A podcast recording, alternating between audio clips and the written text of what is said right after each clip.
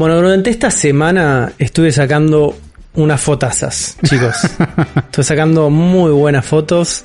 Me puse a seguir a- en Twitter al usuario Verdu con B larga y doble U al final, que es eh, como, ¿cómo ponerle un título a este chabón? Es como el lead screenshotter de EA Dice. Es así. Ok. Es el tipo con las mejores este, capturas de juegos, como screenshots que vi en mucho, mucho tiempo. Y tiró Pero que muchísima además tra- data. trabaja, si es, en- estoy viendo que la bio dice, yo ha- hago y saco screenshots en EA Dice. Es que trabaja de sacar screenshots. No es Es lo ninguna que acabo de decir, Uli. Claro, Es lo que acabo de decir. lo que no he entendido es que es profesionalmente. Profesionalmente. Claro, es un fotógrafo de screenshots. Es su trabajo. Wow. ¿Para cómo Es la trabajo. cuenta? Dios mío, chicos. Es diciembre, Es, es- es senilidad, senilidad 2020 esto. Eh, Sí. Arroba B larga E R D U U. Ahí va. Es así. Acá. Eh, y el tipo se dedica a, a esto directamente, a hacer screenshots y en su cuenta de Twitter sube screenshots de los juegos que está jugando, de los que le gusta. Tiene unos screenshots de GTA V todo modeado, que Ah. es espectacular. Es espectacular, Sí, sí, pero Tranqui, estás su, screenshots. su nuevo amor es Cyberpunk 2077. Y les recomiendo a todos los que están como entusiasmados con el modo fotográfico de, de Cyberpunk que vayan a seguirlo sin la cuenta. Tiene unos tips increíbles. increíbles y yo empecé a tomar esos tips para sacar mis propias fotos. Las fotos que saquen, le saca él son superlativas. Evidentemente el chabón tiene un conocimiento no solo de, de, de cómo funcionan los modos fotográficos de los videojuegos, sino que tiene un conocimiento de fotografía. Sí, claramente, se nota la- no solamente se nota en la composición, sino como el tipo hace como la, la, la parte más de iluminación y Sí. Tiene unos tutoriales que están en su cuenta de Twitter que se los recontra recomiendo leer porque son espectaculares y aparte cosas como tipo micro hacks que te, que te permite el juego, que es espectacular, que es un tipo que entendió perfectamente el sistema, cómo torcerlo. Básicamente es un neo de los modos fotográficos de, de los videojuegos. Y son espectaculares las fotos que saca. Entonces yo empecé a seguir los tips. Tengo unas fotazas, chicos, hermosas. Estoy cada vez subiendo mi juego fotográfico eh, de Cyberpunk 2077. Y esto implica obviamente que no dejé de jugar durante toda la semana a este juego. Fue como estoy totalmente inmerso en este juego. Eh, y mis impresiones no cambiaron mucho, pero sí, este, como empecé a consolidar como una opinión un poco más formal a través del juego. No sé si Uli te empezó a pasar lo mismo a medida que le fuiste dedicando horas. Sí, empecé al, principio, me gustaba, era como, che, estoy adentro, pero porque venía con un nivel de manija que medio que pase lo que pase iba a estar adentro. ¿Viste? Ese nivel de manija que es como... Y la verdad que re estoy para eso y vas perdonando cosas y vas entrando, pero siempre con un, una nube de duda de, bueno, vamos a ver qué me propone este juego, cómo me llevo con este juego, cómo me llevo con jugar en PC y cómo... ¿Qué pasa? Y ahora a esta altura tendré unas 20 horas adentro. No avancé tanto en la historia, pero ya empiezo a tener una idea de, primero de lo que me propone y no el juego, y como de qué, qué pienso sobre eso. Digo, sigue siendo positiva, me sigue gustando, me gusta un poco más claro ahora. ¿Entendés? Como, antes Claro. me gustaba porque sí, me gustaba porque era lindo. Y ahora entiendo por qué me gusta y qué cosas no me gustan, cuánto pesan contra las que sí. Bueno, yo me tomé el ejercicio casi periodístico de jugarlo tomando notas. Durante toda esta Eso semana es- fui tomando notas. Eso escuché en el- uno de los streaming que hiciste y dije, uh, quiero esas notas, probablemente las escuchemos el sábado. Claro, íbamos a escuchar en Cerebro la Bestia, lo adelanté también durante el streaming. Tengo una serie de notas porque lo, y que dividí en tres categorías, ¿no? Porque Bien. si bien ya le dediqué 50 horas a este juego, mientras cada vez que me iba interiorizando con las mecánicas, con sus sistemas, iba encontrando tantas cosas que me gustaban, que me parecían geniales, cosas que están evidentemente rotas, que son muchas en este juego, y cosas que directamente el juego hace mal. Entonces las dividí como en esas tres categorías, Esas ¿no? tres categorías, está bueno. Cosas que hace mal, cosas que están rotas y cosas que son geniales. Porque este juego, este juego es una montaña rusa de emociones. Es un juego en el que estás enamorado de un montón de, de decisiones y después caes en picada 90 grados a la Sí. mala onda total de las Odiado. decisiones que tomas después. Sí, sí. Entonces, en esta pequeña listita que yo, que yo fui armando, son, viste, como bullets directamente. Bullets de cosas que a medida que yo iba avanzando y me iba dando cuenta, agarraba el celular, cortaba el juego y ponía, tuk, un, un bullet, pasa esto. Y lo fui viendo. Y la verdad que no es tan amplia tampoco, no es una cosa gigante, pero de alguna manera engloba como mi experiencia general con el juego. No sé cómo quieren, cómo quieren abarcarlo esto, pero me parece que es una muy buena manera arrancarlo con cosas que hace mal directamente. Esto no es un tema, cosas que hace mal para definir bien esta categoría es decisiones de diseño del juego que no están que directamente. están mal hechas, que están Claro. mal hechas, Mal o que no tomadas, existen. claro. O Claro. mal tomadas, ¿no? No tiene nada que ver con esto, con la performance del juego, con lo- los, los bugs, que son muchos y de todos los colores, sino que es cosas que están a propósito hecha mal por un montón de falencias. Primero y principal, gestión de ítems e inventario. Sí, Es de acuerdo. de lo peor. De lo peor. sí. Yo no viéndolo jugado, pero viendo gameplays y fotos de ustedes que se pasan. Porque les cuento a todas las personas que durante estas semanas el chat del cerebro de la bestia se convirtió en el chat de Cyberpunk. Tipo, está todo el mundo hablando de Cyberpunk, menos yo porque no puedo jugar, pero leo sus comentarios. Eh, Y estamos todos muy involucrados. Eso es lo más lindo también de estos, de estos tipos de juegos que son Sí. como tanques, es que poder compartirlos con amigos, las experiencias de cada uno. Pero volviendo un poco al tema. Gestión de ítems e inventario no tiene mucho que ver con el diseño de interfaz, que ya de por sí no es demasiado agradable para mi gusto. No es bárbaro. Es una- no es bárbaro, pero tampoco es una cosa que desagradable a los ojos totalmente. No, además te, Sino te vas acostumbrando a eso. Claro, si no es un tema de experiencia de usuario directamente. Totalmente. ¿Qué es lo que pasa? ¿Qué es la cosa que más me enerva de esto, de la gestión de ítems e inventario?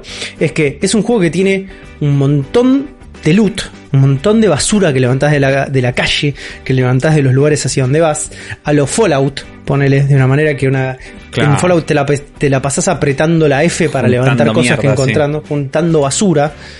Eh, este juego tiene lo mismo. Es una máquina de juntar basura y la gestión de esa basura que vos vas juntando es de lo peor. O sea, y principal, no puedes elegir varios ítems a la vez para trasladarlos de un lugar al otro. Mm, Cuando vos, te- in- cuando vos tenés una cantidad estúpida de ítems que encima no se estoquean, ¿viste? Como porque cuando, cuando se estoquean es que te dicen, bueno, tenés 4 o 5 de este ítem, lo únicos que se estoquean son los consumibles, las balas, las granadas, pero las armas, tenés 3 o 4 iguales de la misma categoría, no se estoquean. Entonces, no te, tenés un inventario lleno de 4 o 5 veces de lo mismo si agarraste 5 veces la misma pistola. Es que cada pistola tiene stats apenas distintos también. Tiene stats apenas distintas. Apenas, ¿eh? Muy chiquitas. Y algunas por ahí cambia la categoría y su- es un arma, ponele, de pasar a ser una común, pasa a ser una no tan común que es de blanco a verde y ya eso te hace que tengas un ítem más en el inventario. Claro. La traslación de eso hacia otro lugar, puede, como puede ser, no sé, tu almacén de cosas, es uno por uno. Sí. Dolor de huevo. Uno por uno tenés que trasladar las cosas de un lugar a otro. No es muy cómodo tampoco el grillado que tenés de, de ítems. Y por otro lado, que esto también es un dolor de huevos, cada vez, cada vez que pasas un ítem de tu inventario al almacén, hay como dos segundos donde desaparecen todos los ítems de ambas columnas y después vuelven a aparecer. Pero eso es un bug. Eso o- está, al borde, me parece. Eso está el- yo, yo creo que es algo que hace mal y que no es un bug. Eso es una decisión. Es un feature. Es un feature. It's not a bug. es así. ¿No? Eh. Entonces, todo lo respecto, todo lo respecto al mundo de los ítems y de manejo de inventario es una cosa que es frustrante. Es una experiencia frustrante. ¿Y por qué frustrante? Porque yo le veo muchísimo potencial. El episodio pasado les decía que eh, todos los objetos consumibles tienen un laburo de diseño, de packaging, que es re lindo, re interesante ver el iconito ahí, ¿no? Cuando lo soltás en el mundo, eso, por lo general, o no se aprecia o te lo mete en una bolsa. Sí. Entonces es como todo ese laburito casi craft de, de tener marcas en este mundo que lo hacen sentir realmente genuino, se pierde en el momento. Claro, se pierde en el momento de la implementación. Porque cuando vos tirás ese ítem al mundo, es una bolsa. O es este una lata que no se termina de percibir bien la marca o lo que No, sea. o- O, es una botella que no tiene la etiqueta tampoco. Y una, una situación donde eso es choque de inmersión total, que es, me pasó anoche, estás en un bar, hermoso, fantástico, uy, la luz, no sé qué, hablas con el barman, le tira una data, le tiras onda, no sé qué, bueno, eh, déjame invitarte algo, aunque sea agua, no sé. Bueno, dale, ¿qué, qué tenés? Le preguntas. Transición a el inventario más feo del mundo, donde elegís como si estuvieras comprando en un Digo, como si estuvieras comprando en cualquier otra parte del juego, elegís. La bebida que querés tomar de ahí donde están las latas, donde puedes comprarte un, cualquier cosa, como no una sopa, ¿viste? No, no es que se siente que tampoco son tan cosas de bar, sino que, bueno, hay unos ítems ahí, lo que elegís se traslada a tu inventario sin nada de onda ni confirmación, y cuando salís de esa pantalla, nadie se toma ningún trago. Eso ya pasó. Tenés que, ir, tenés que ir a tu inventario a tomártelo. Claro, pero aún, o sea, ahí nadie se tomó ningún trago y listo, sigue la conversación. Y fue medio feo. Pero después ir a tu inventario y tomarte el trago es hacer clic en el trago también. No hay un media Claro. animación de me lo tomo. Media. No hay ruido de trago. Te estoy, ¿entendés? Como no quiero animación. Quiero ruido de persona tragando un líquido mientras hago clic. Es, ¿entendés? Como básico. No, ¿Qué no ese ruido? costaba nada tampoco, tampoco cuando te pedís un trago que te lo den en la barra, ¿viste? Bueno. De una botella genérica. Bueno, Listo. pero lo te- que quiero mostrar es hasta cuándo estoy bajando la vara de lo que me parecía Claro, que era dónde mejor. la podrías estirar vos. Claro. Para mí, para- Muchos juegos hacen eso encima del efecto de sonido cuando. Y digo, si no vas a animar Cuando el coso, que te entiendo que cueste, pero el efecto de sonido me parece que resuelve con una intención que el clic y desapareció y ahora tengo el ahora camino más lento porque me tomo una birra y para eso vendo la birra que me da dos pesos. Hay algo como para profundizar con todo este tema de objetos consumibles, donde entraría, por ejemplo, te vas a tomar un trago un bar y te dan una botella de whisky que la tenés que ir a tomar al inventario, es que los objetos consumibles, por ahora todo lo que encontré yo, tienen tres usos, sin importar el que sea el objeto consumible. Uno es restaurar la vida, otro es restaurar el estamina y otro es perder percepción, que es cuando tomas alcohol. Entonces, ninguno, ninguno de los ítems que tenés ahí, de toda la comida, todas las cosas que te van tirando, caramelos, bebidas, comida, alcohol, tiene una variación al respecto. Por ahora, hasta todo lo que yo fui encontrando es todo lo mismo. Te cambia nada más la cantidad, un porcentaje de vida que te sube y en cuánto tiempo dura el efecto de eso. No hay, Digo, ningún- no hay nada que profundice. stat, tipo camino más rápido, camino más lento. Hasta, hasta ahora es como me encontré con todos ítems que sirven para esas tres cosas. Si llega a haber otro que sea como te aumenta la velocidad de movimiento, no me lo encontré. Y si me lo encontré, no estaba tan claro tampoco que No, servía bueno, para eso. al- algo Porque que pasa queda y- sí. perdido en ese Por maremoto de, de basura. Por lo que yo no te puedo decir, hay algunos que hacen otra cosa, es porque nunca pude entender del todo qué es lo que hacen. Porque la, claro. cuando pasás vos recorres este inventario con el mouse, hay una ventanita que aparece al lado del mouse que te dice como las características del objeto, que se mueve junto con el mouse o que se mueve, cambia el lugar donde aparece. Entonces todo el tiempo tenés que con la vista estar enfocándola en un nuevo lugar para ver los stats de lo que está pasando. Y salta Bueno, de una Uli, yo forma hice- que es Yo hice ese ejercicio de mirar todos los que tenía en ese momento. Claro. Y los, lo único que encontré fueron esas tres categorías. Barra de estamina, barra de vida y barra de percepción. Claro. Cuando tenés este, cuando estás borracho. Entonces, y esto le puede ser como, a todos ustedes les puede parecer como, bueno, pero no sean hinchapelotas. Claro, no sean hinchapelotas, le están buscando el pelo al huevo. Pero si estás implementando un sistema, ¿no? Si hay una lógica detrás de ese sistema, que tampoco es algo que está inventando Cyberpunk 2077, sino que ya lo hacían absolutamente todos los juegos que tienen mecánicas de alimentos, lo hacía Skyrim y Skyrim tenía directamente comidas que te cambiaban algún tipo de, de manera como temporal, alguna habilidad o alguna estadística dentro del juego, que un juego en el 2020 eso no lo contemple, es como haber vivido en una burbuja durante los últimos 15 años. Y esto es algo que hace el que, que el juego transpira de alguna manera.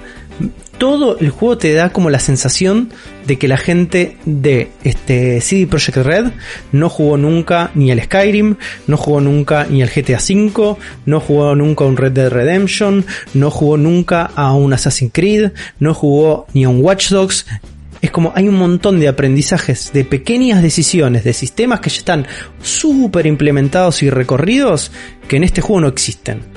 Porque las referencias más claras Claro. para mí de este juego es el Deus Ex, los viejos Deus Ex, ni siquiera los nuevos, y los System Shock. Hay toda como una especie de tufo retro en este juego que ni siquiera es como algo nostálgico, es poco práctico y es frustrante. Otra de las cosas, y te voy a poner un ejemplo muy reciente, muy reciente para Uli y para mí, de alguien que hace espectacular toda la parte de objetos consumibles, es el Final Fantasy XV. La verdad que sí. Fíjense la robustez que había en Final Fantasy XV para que vos te comas un patty. Que Sí, te den y- ganas y- de comerte y- un patty. Y era el patty mejor diseñado de la vida. El mejor patty de los videojuegos. ¿Entendés? Querías comerte una milanesa napolitana en el Final Fantasy XV, podías. Y era la mejor napolitana de los videojuegos. Entonces, Sí, y te, y te dieron un montón de stats distintos, te hacían cosas distintas. Claro, y te cambiaban esas, y cambiaban un poco también la manera que vos estratégicamente te ibas a enfrentar a ciertos enemigos. Vos Sí. decías, che, me voy a enfrentar con tal enemigo, voy a hacer tal Esta cacería noche donde me son como un muchos. y patty, Claro. Esta noche me como un patty, exactamente. Claro, ponele, o si no, después ponerle, tenés esta. Ni siquiera te tenés que ir a juegos de otra. Digo, tenés eh, la misma CD Projekt, digo, en el Witcher 3. The Witcher Es- 3. Eso, eso iba a preguntar, Witcher 3, ¿cómo era el nivel, tenés- el nivel ítem basura Witcher y 3 vos comer? tenés, co- tenés comida, digo, la comida es, te cura la vida nomás. Es, es como tenés un montón de comida que te cura vida, no, no hace nada distinto. Pero después, vos tenés eh, pociones que son infinitas, digo, no sé qué cantidad de pociones de haber en el Witcher 3, pero hay como muchas, muchas que es como. Y todas las pociones tienen efectos re distintos, pero mal. Eh, o sea, hasta efectos súper específicos, como esta le hace daño de extra a este tipo de enemigo con este porcentaje y en, en esta cantidad de tiempo, ¿viste? Es como... eh, hay un, sistema de alquimia que tenía Sí, el Witcher de 3. Eh, Claro. que, a- que acá, en este juego, es donde entra en acción la parte de customización del cyberware. Que es todas las aumentaciones que le puedes poner a tu personaje. Que eso es lo que te cambia las stats de forma permanente. Basta compras unos ojos biónicos, le pones tres o cuatro mods que te permitan hacer tal y tal cosa. Y con eso, viste cómo vas modificando las stats de tu personaje y a qué cosas es más habilidoso y qué otras no. Bueno, Entonces, ese es el lado de modificación que tiene el juego. Pero mundo- la parte como de sí. eh, no, digo que mundo ojo biónico. Vas, te compras un coso y vas mejorando. Tenés o habilidades nuevas o más stats en alguna. Tipo, te pones Ujú. una rodilla de titanio, puedes levantar más, más basura. Eh, la primera vez que haces esto, in-game, medio tutorial, te acuestan en una camilla, te sacan el ojo, te ponen un ojo nuevo y es el momento que vimos todos en los trailers o en un trailer de Sí. gameplay de mira qué bueno, te cambian el ojo y ves tu personaje desde afuera porque estás viendo un ojo que te están poniendo. En el juego hasta ahora donde yo jugué, eso pasa una sola vez, la primera, y el resto es un menú con la misma gracia que los otros. Sí, totalmente. El rest- es que es resto así. de la- Es que, digo- a, igual a mí eso no me parece tan mal. No, pero se- déjame huevos. sentarme en la silla. Eh, no quiero que sea toda la animación porque entiendo que esto lo voy a hacer varias veces, que tiene que haber una forma rápida de hacerlo, pero no siento que está por el lado de la optimización la decisión, sino por el lado del ahorro. Sí, puede ser, puede ser. Yo, yo igual te diría, yo no lo hice tantas veces la parte de cyberware y de mejorar mis aumentaciones. Eh, lo habré hecho tres o cuatro veces. porque te Sí, consume mucha guita, mucha Sí, guita del juego, entonces es difícil en acceder a esas cosas. Eh, pero supongo que es por un tema también como de la experiencia de toda esa cinemática, de sentarse, de que te pongan cosas, te atornillen la otra y todo eso es bastante larga. Digo, ¿cómo lo hacemos más expeditivo? Es por ese lado, me imagino. Sí, a mí eso pero- particularmente no me molesta, no me molesta. eh, y es la parte como de customización que es más robusta del juego. Sí, esa, la de igual sí. Eso sí. Es la parte más robusta de customización del juego. Eh, pero existen también otras cosas como que aprendizajes que nunca captaron. Y que también, como decía Afro recién, hay cosas que están en The Witcher 3 y acá no están. Claro. ¿No? Que son los cambios cosméticos. Eso es. Vos, le podés a, en el Witcher 3 a Geralt le podés cambiar el pelo, el corte Sí. de pelo. Al amigo Gerardo. le podés cambiar el corte de pelo. Acá no podés. A menos que Uli nos acaban de decir que salió un mod. Hay no- un mod. Se acaba de publicar un mod que lo que hablábamos fuera del aire. Este mod probablemente corra el riesgo de que si Project Red no le guste tu copia modificada del juego y tomen acciones y probablemente esté lo que nos decía Sergio, en contra de los términos y condiciones que os modifiques el juego. Pero hay alguien que no le importó eso y dijo yo voy a ir más allá y hizo un mod para poder cambiarse el pelo. El pelo. Es rarísimo, es rarísimo eso. Porque primero sigue Project Red con el tema de DRM gratis y todas esas cosas. Que tenga una política anti-mod. Eh, bueno, sí. Es bastante rarísimo. raro, es bastante raro. Y siendo The Witcher 3 uno de los juegos más modiables de la historia también. Y con Mal. unos buenos pelos, con un sistema, ¿no tiene un sistema de barba bárbaro? Sí, la barba te crece en tiempo real. Bueno, es Que bastante. con- eso. con- pero es algo de envidia, tipo, es como, no sé, el sistema de barba de envidia, ¿no? Raro. Claro, pero digo acá, sobre todo porque si decís, bueno, ahí me cruzan un screenshot de control. En control no le podés cambiar el pelo nunca a la protagonista. Y bueno, pero es por ahí es otro juego. Pero no es un RPG. Igual Claro. estoy viendo unas imágenes que no sé si no puedes cambiar el pelo, pero no importa. Digo, acá hay un énfasis en la personalización de todo el mundo, desde que vos creas tu personaje hasta cómo los temas que trata el juego son de qué tipo el cuerpo está más allá y lo que importa sos vos y como eh, es hacerse cargo, viste, una cosa medio punk de me, hago, me cambio el brazo por un brazo robot porque quiero ser mejor y me hago cargo de mi evolución y de todo eso que- dentro de ese mundo no te puedas cortar el pelo, que es algo que puedo hacer yo ahora, eh, hace que choque un poquito más. Había un meme dando vueltas por ahí de Jackie hablándote, diciéndote, no, el cuerpo no importa nada, se puedes cambiar un brazo, un pelo, pero el pelo, el pelo es otra cosa. Decía, y estaba cambiado pelo por alma, creo que era lo que decía en el juego de verdad, o la personalidad, no me acuerdo cómo El- lo hablaba. Aparte es algo que se puede hacer desde GTA San Andreas. O sea, tampoco ni siquiera es y- que... sí, ahí hay otra puerta que es qué cosas se pueden hacer en GTA y acá no, que eh, también Son hay que muchas. verla. Son, son, Son un montón, muchas. Sí, yo pero también para mí hay, una dualidad entre que no todos los juegos tienen que ser GTA. eh, no. Y, no y yo ne- creo que son tipos de juegos distintos también. son tipos de juegos distintos y yo podría entender que esto trata de ser un Deus Ex, donde no es un GTA, donde no hay una simulación de ciudad realista y donde las cosas están como un background para contar una historia y tomar decisiones sobre esa historia. Pero no sé Sí. si es claro dentro del Cyberpunk que no quieren ser un GTA. ¿Entendés? Como... Claro, para mí No está claro ese la mensaje. comparación más justa, digo, en lo que termina siendo el juego es con un Fallout. Digo, es como antes Claro. con GTA. Claro, O pero digo... cualquier juego de Bethesda. Pero no es, me parece no es igual 100% culpa nuestra tratar de compararlo con GTA. Digo, ellos tratan No, un poquito, a- me parece. No, a eso es lo que iba. Digo, el problema es que ellos vendieron. Si vos buscas lo- el que está lleno de videos que te hacen como un compilado de todas las cosas que decían los trailers y las entrevistas y las presentaciones del juego durante todos estos ocho años que te iban prometiendo cómo iba a ser el juego. Y no es que nosotros flashamos que iba a tener una simulación realista de la ciudad, es lo que ellos habían prometido. Claro. Digo, ellos dijeron, no, eh, acá es una ciudad donde vas a tener miles de NPCs en pantalla y todos tienen sus propias rutinas y todo lo que vos haces eh, afecta a ellos y reaccionan en tiempo real. Y al final después no pasó ni una sola de todas esas cosas. Claro.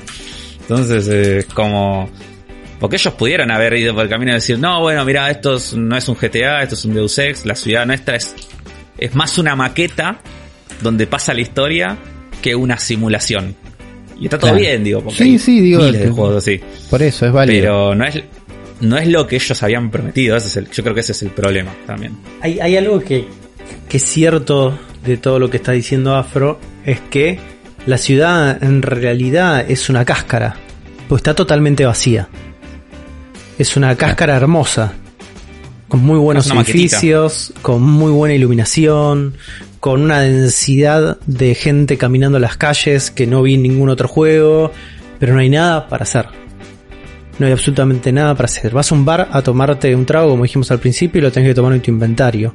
Querés ir a bailar, y si vas a un bar donde muy underground, donde pasan metal industrial, bailás igual el metal industrial de lo que vas a bailar una música más chill house en otro boliche un poco más cheto.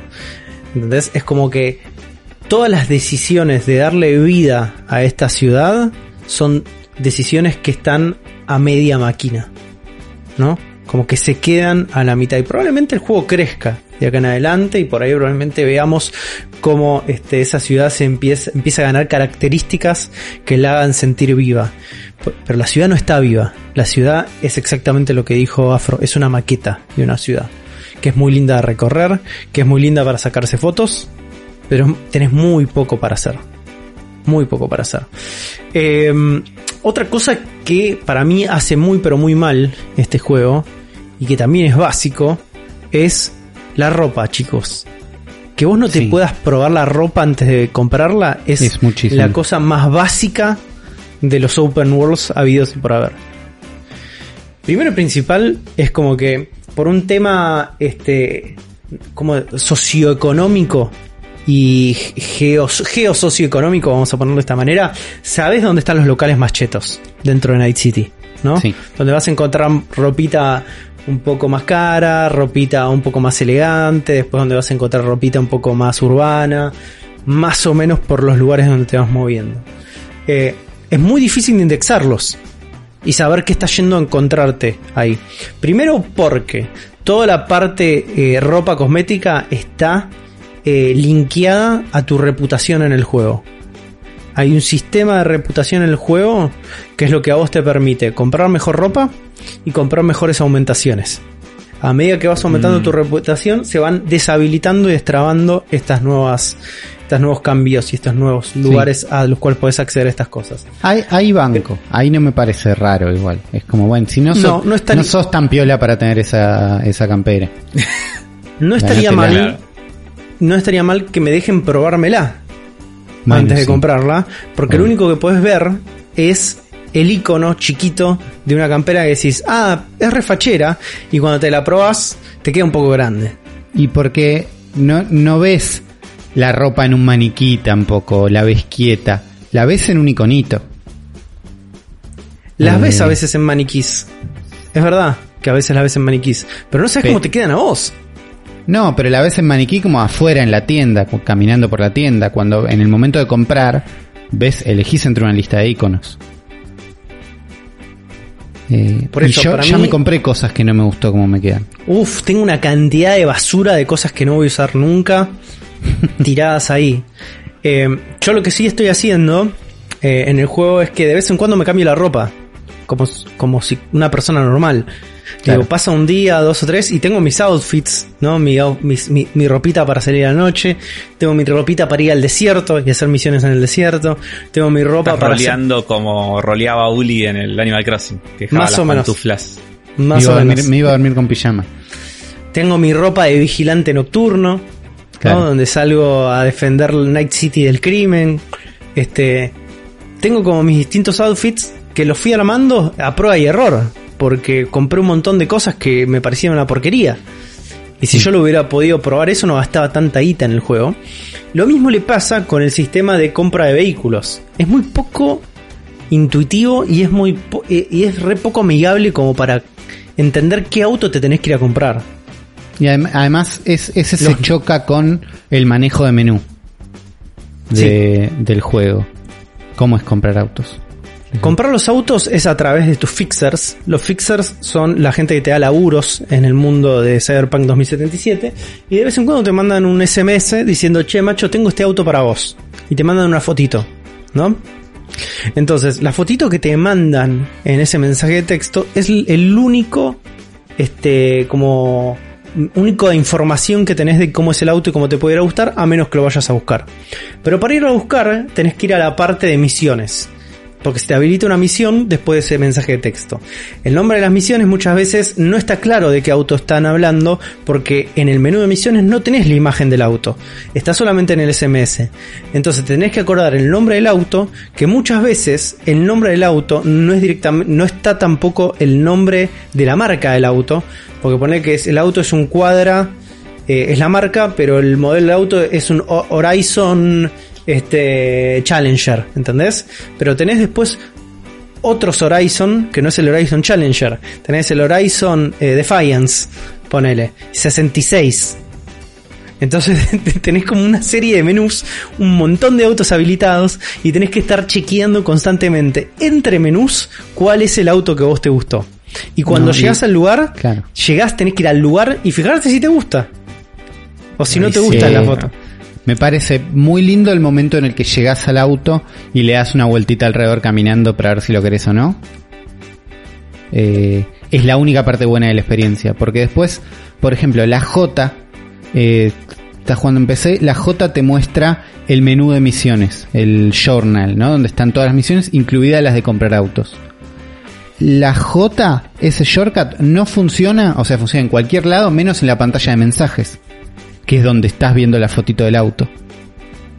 Y no hay un ir a la misión que corresponde con este mensaje. Entonces tenés que salir al menú principal y de ahí ir al journal.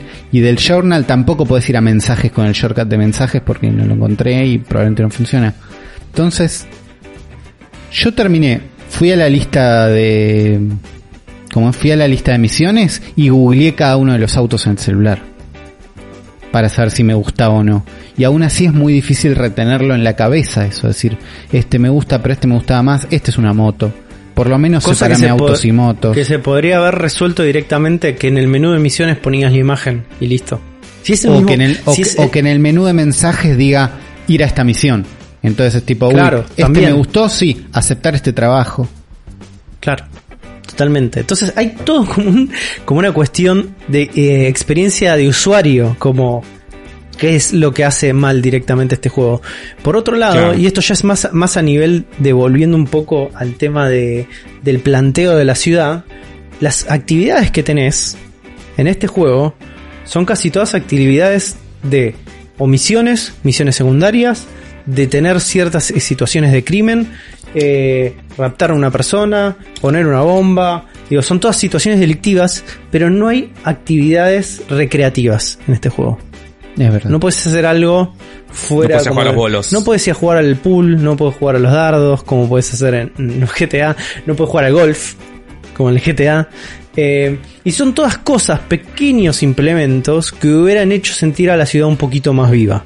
Un par, digo, no, no, hace falta, otra vez, no hace falta que hagas todo lo que haces en un GTA, me parece. No hace falta tener el arcade como en el GTA que podías jugar a los arcades. No sé si lo sabían, si alguna vez fueron a jugar arcades en GTA, pero puedes jugar arcades. Me imaginé que se podía. Eh, me, puso mal el primer arcade que vi que no funcionó. Fue uno de los primeros. Algo que nos pasó también durante todas estas horas en Cyberpunk, que la otra vez comentaba Sergio, es que nos fuimos dando cuenta también hasta cuánto nos va a ofrecer el juego y cuánto no. Claro. Eh, que es un momento un, poco, un poco triste cuando decís, ah, eso que con lo que estoy soñando, y no va a pasar. Claro. Eh, y uno de esos momentos, una de las piedras de eso fue el primer arcade que te acercas y no funciona. Totalmente, totalmente. Porque esto no va a ser una experiencia como, como un Second Life, por más que vos quieras vivir en esa ciudad llena de neón y cosas así. Claro. Le estábamos pidiendo eso y no sé si ni siquiera estaba dentro de la formalidad del juego ese momento. Por ahí era más una, una búsqueda nuestra que algo que estaban ofreciendo realmente. Lo que sí yo estuve viendo es... Hay algo que pasa que me pareció como bastante copado, es cómo cambian las vending machines, o sea, las máquinas expendedoras, dependiendo de en qué zona de la ciudad estás. Tenés distintas vending machines que algunas son más chetas que otras, dependiendo de dónde estés. Pero había algo que había, habían sugerido en los primeros instancias de alfa y beta del juego, es todo un sistema como de invasión publicitaria que vos tenés en el juego, una contaminación visual gigante en la ciudad, que dependiendo de tu interacción de eyeballs, que significa qué avisos mirás más en el mundo, son más los productos que te iban a ofrecer la vending machine de los avisos que viste que este, los que no viste. Pero eso ya me pasa con Google en la vida real, no quiero Claro, que me pase bueno, en un eso iba a pasar en el juego y obviamente que no pasa. No pasa. Porque si hay algo que hace muy bien este juego es justamente eh, satirizar un poco la, la, la modernidad en la que estamos viviendo, de la invasión de publicidad, llevándole eh, to- toda esa carga a un hipérbole gigante donde todo está hipersexualizado, todo es hiperviolento. eh, y todo es súper invasivo, ¿no? Tenés publicidad en todos lados y, y la gente incluso consume productos dentro de su casa. Gente que tiene vending machines adentro de la casa de comida directamente. Entonces, digo, toda esa parte como de construcción del mundo era, era espectacular y es un sistema que estaba prometido ese que no termina sucediendo tampoco en el juego. Pero que no está tan lejos porque las vending machines andan. Y Funcionan, no sí. Y no es a través de un menú mágico, sino que vos haces clic en el botón de la vending machine que querés y te da el producto. El tema es que volvés a la parte 1 de esta sección que es tengo un montón de productos que no me interesan, que no entiendo, que no es Que divertido no sirven para nada. Que realmente Entonces, no sirven para nada. Hasta ahora no usé ninguna vending machine para queriendo para algo, ¿entendés? Pero los botones funcionan. Entonces me da ganas de decir, uy, ahí hay una vending machine de no sé cuánto. Me voy a tomar unos tucutlitos y no los necesitas nunca. Mm, no lo necesitas nunca. Sin embargo, viste, cada vez que estás manejando en la ciudad y ves como los edificios a la distancia, con el león reflejando en el asfalto, como volvés como a enamorarte un poco de ese momento, ¿no? Sí. De, de, de simplemente estar subido a un auto y que te peguen bien las luces, a pesar de que sea todo directamente una, una cáscara vacía. Pero bueno, para esto, esto vamos a cerrar porque todo esto que hablamos hasta ahora es solamente las cosas que nosotros consideramos que hacen mal. Claro, Mm. Porque tenemos que ir a las cosas que están rotas todavía. sí. Que igual me parece Ay. que esto está muy inteligentemente diseñado para que terminemos en una nota más feliz. Esto. Sí, que es con está- la está- que- la, estamos llevando hacia ese lugar. Estamos llevando hacia ese lugar. porque Cosas es que están sí. rotas, ¿no? Es un juego que está muy desajustado, chicos. Este es un juego que le falta un golpe de horno final clarísimo. Ahora, siendo un jugador de Fallout, estoy muy acostumbrado a estas cosas. Claro. No me asustan ¿Cuál- tus errores. cualquier persona que haya jugado un Fallout durante los últimos 10 años, desde el Fallout 3 en adelante, eh, básicamente es un sandbox donde todo lo malo puede llegar a ocurrir a nivel performance y a nivel este a nivel bugs, de todo. Lo que te imagines, ya pasó en Fallout. Entonces, todos estos escenarios que nosotros estamos, que yo voy a enumerar ahora, ya me pasaron en otros juegos. Constantemente. A ver, durante misiones he tenido, ya he tenido bugs de esos que quedas como en loops de la muerte donde te desplomas directamente de los boundary box del juego y te caes Sí. hacia, hacia, Hacia un la pozo nada. de la nada misma. donde no, ya me no pasó. podés ni morir. Ya me pasó. Tuve, tuve esos loops de la muerte, ¿no? Ya los tuve. Flashbacks de Vietnam a Fallout, ¿no? Como, perfecto, listo, me pasó. Eh, tuve situaciones donde directamente me faltaban, me faltaban audios en el momento.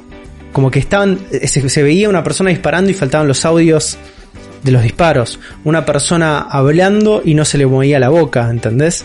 Como Sí. que hay pequeños desfasajes de audio con los inputs que están pasando en el mundo, que es Fallout 101, eso. ¿No? Eh, me ha pasado también que durante instancias de juego, de sigilo y todo eso, donde en sigilo es cuando más pop más pop-outs, eh, perdón, pop-ups tenés de, en la pantalla, que te van apareciendo interfaces y todo, que se me queden clavados para siempre y tener que reiniciar el juego Sí, para que se vaya ese para que se vaya ese pop-up que me aparece ahí. Porque te caga todo. Pero después he tenido cosas como un poco más sistémicas, ¿no? Problemas con las físicas. Problemas con la inteligencia artificial de los NPCs, tantos amigos como enemigos, como la gente del mundo.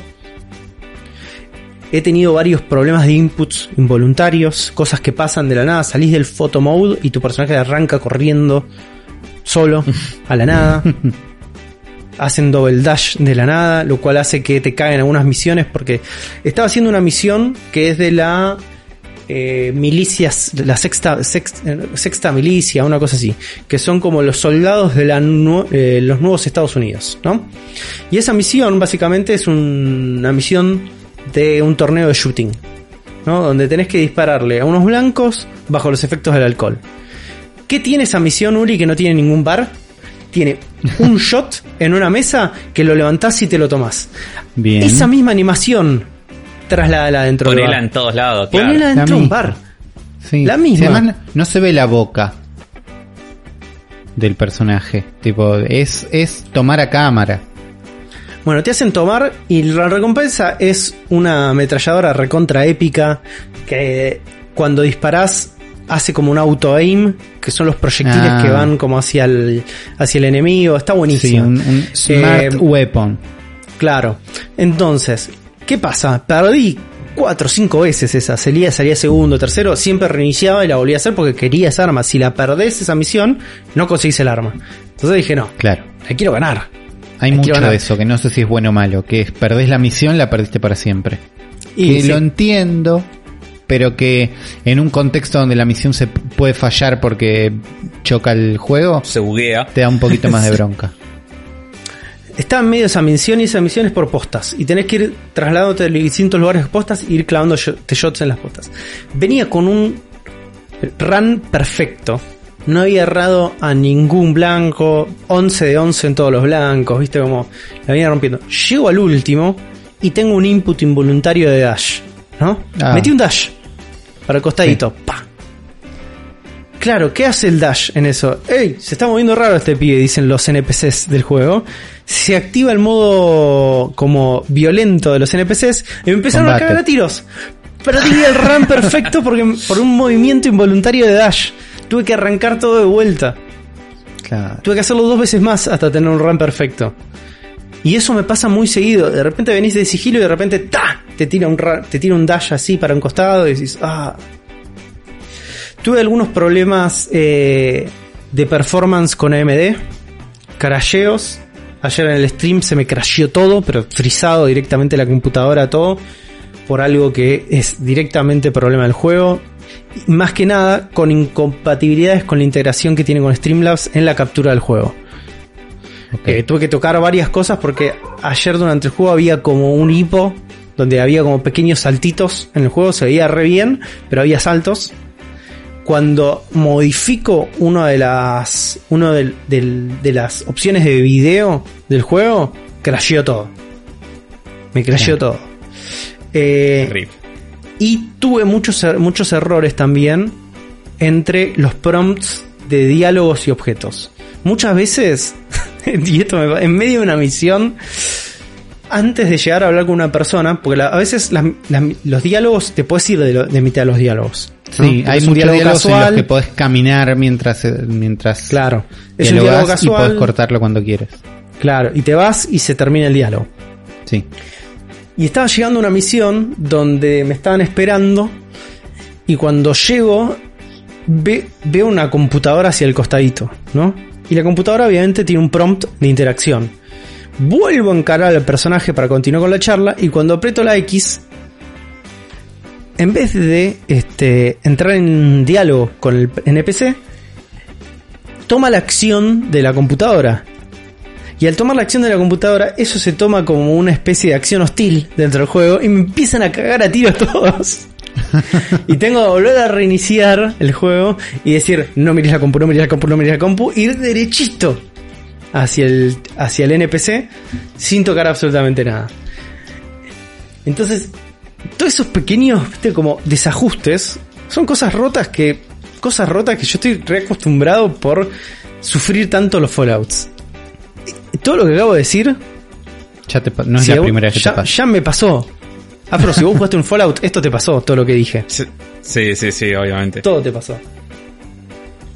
Pero bueno, Uli, no sé si vos tenés algo para sumar a esta lista de cosas que están rotas, que te Y encontraste yo vos. tuve desde lo- los básicos que es tipo tratar de que alguien no se suicide con un arma que no cargó o me cuentan cómo hacer mi fortuna con unas cartas de tarot que no cargaron.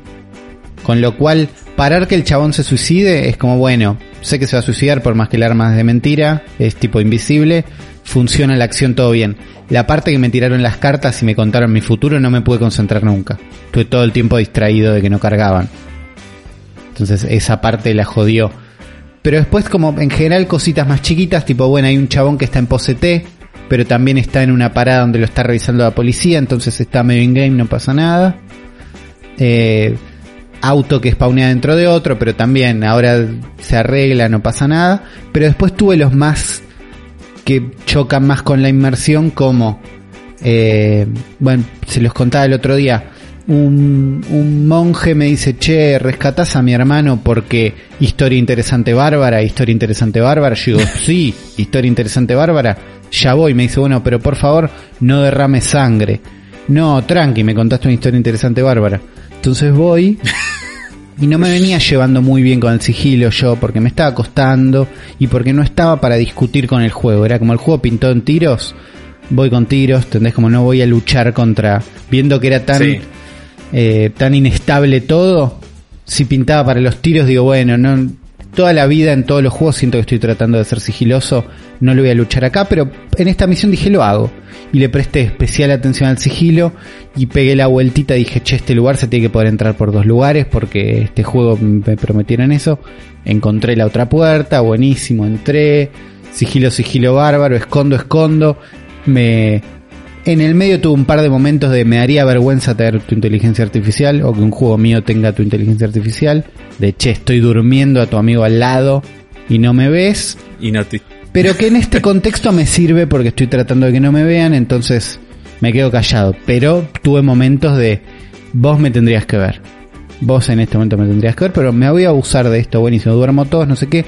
Termino, rescato al hermano, me dice, eh, bueno, qué bueno, esta gente está loca, no sé qué, pero toda la sangre que has derramado por este, por esto no se puede perdonar.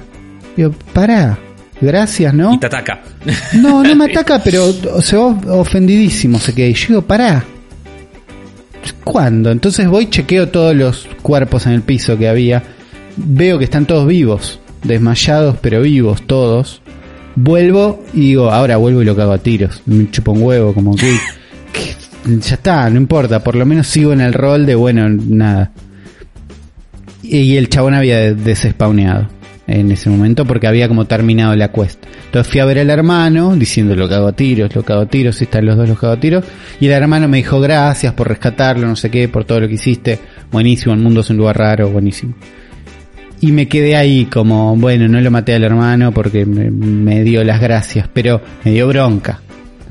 Ese fue, ese fue un momento bronca nada más. Y después el, el más heavy de todos fue una misión principal de las primeras donde termina la misión. Me dicen, bueno, anda a hablar con Jackie. Y voy a hablar con Jackie y Jackie no salió del edificio en el que estábamos. Y hay un- Eso, eso lo contaste el programa pasado. había pasado el programa que- pasado. Bueno, ese fue el peor Sí. bug que tuve. Eh, Sí, sí, sí. El más game breaking, digamos. Después me dio Tuviste que hacer la bronca. misión como tres veces. Me dio bronca que no me respeten el sigilo, pero todo bien. Después tuve otro momento donde, bueno, che, hay un crimen super random pasando ahí. Bueno, pum, freno el crimen, eh, neutralizo a los enemigos. 50% sigilo, 50% tuve que pegar unos tiros, lo siento. Eh, la gente que salvé no se enteró nunca. Siguieron en el piso con miedo. No sé si fue por los tiros. No Eso sé si- repasa y yo se lo sumo a una pésima eh, inteligencia artificial de NPCs. Pero ahí, ahí dije como, bueno, no combato más crímenes a menos que sea una misión donde me lo están pidiendo explícitamente. Porque además hay una idea ahí medio flotante de que siento que estoy ayudando a la policía demasiado.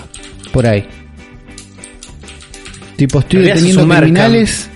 Sí, pero son más las veces que estoy ayudando a la policía que las que no, me parece. Y me queda Yo como... Yo estoy roleando como que tengo como una especie de enemistad gigante con los Maelstroms. Entonces cada vez que veo un Maelstrom me recontracago a tiros. Está bien, son, son bueno, buena gente los Maelstrom en el sentido no de buena gente, sino de lindo personaje. Son los más tecnonazis, para ponerle una manera. Claro. Es como...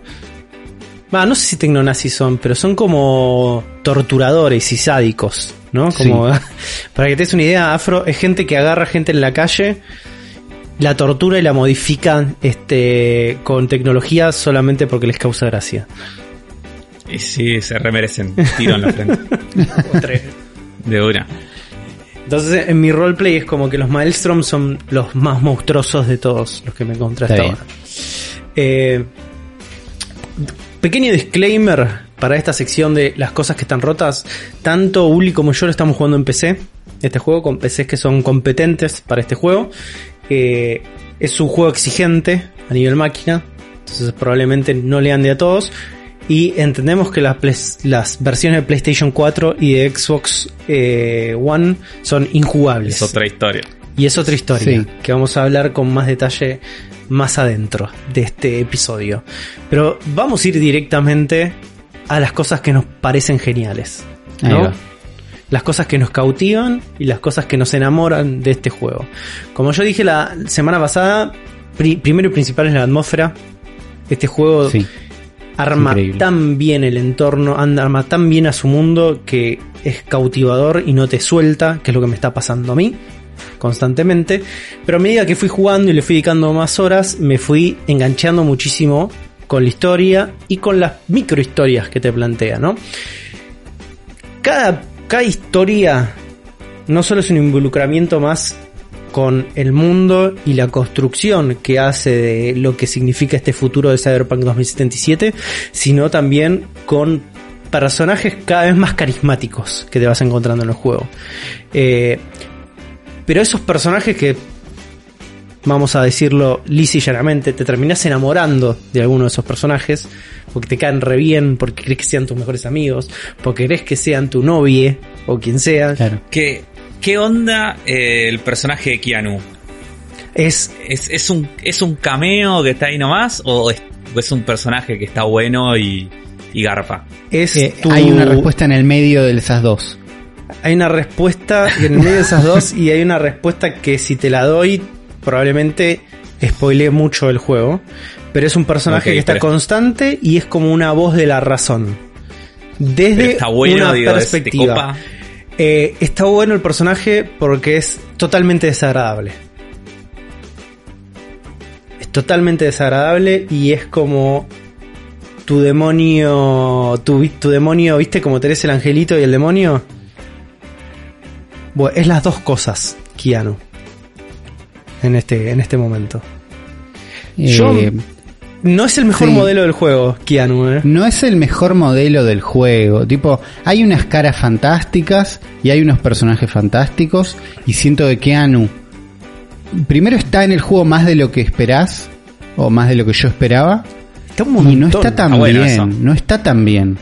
Está un eh, montón. Pasa que él no es un gran actor, chicos, digamos la verdad.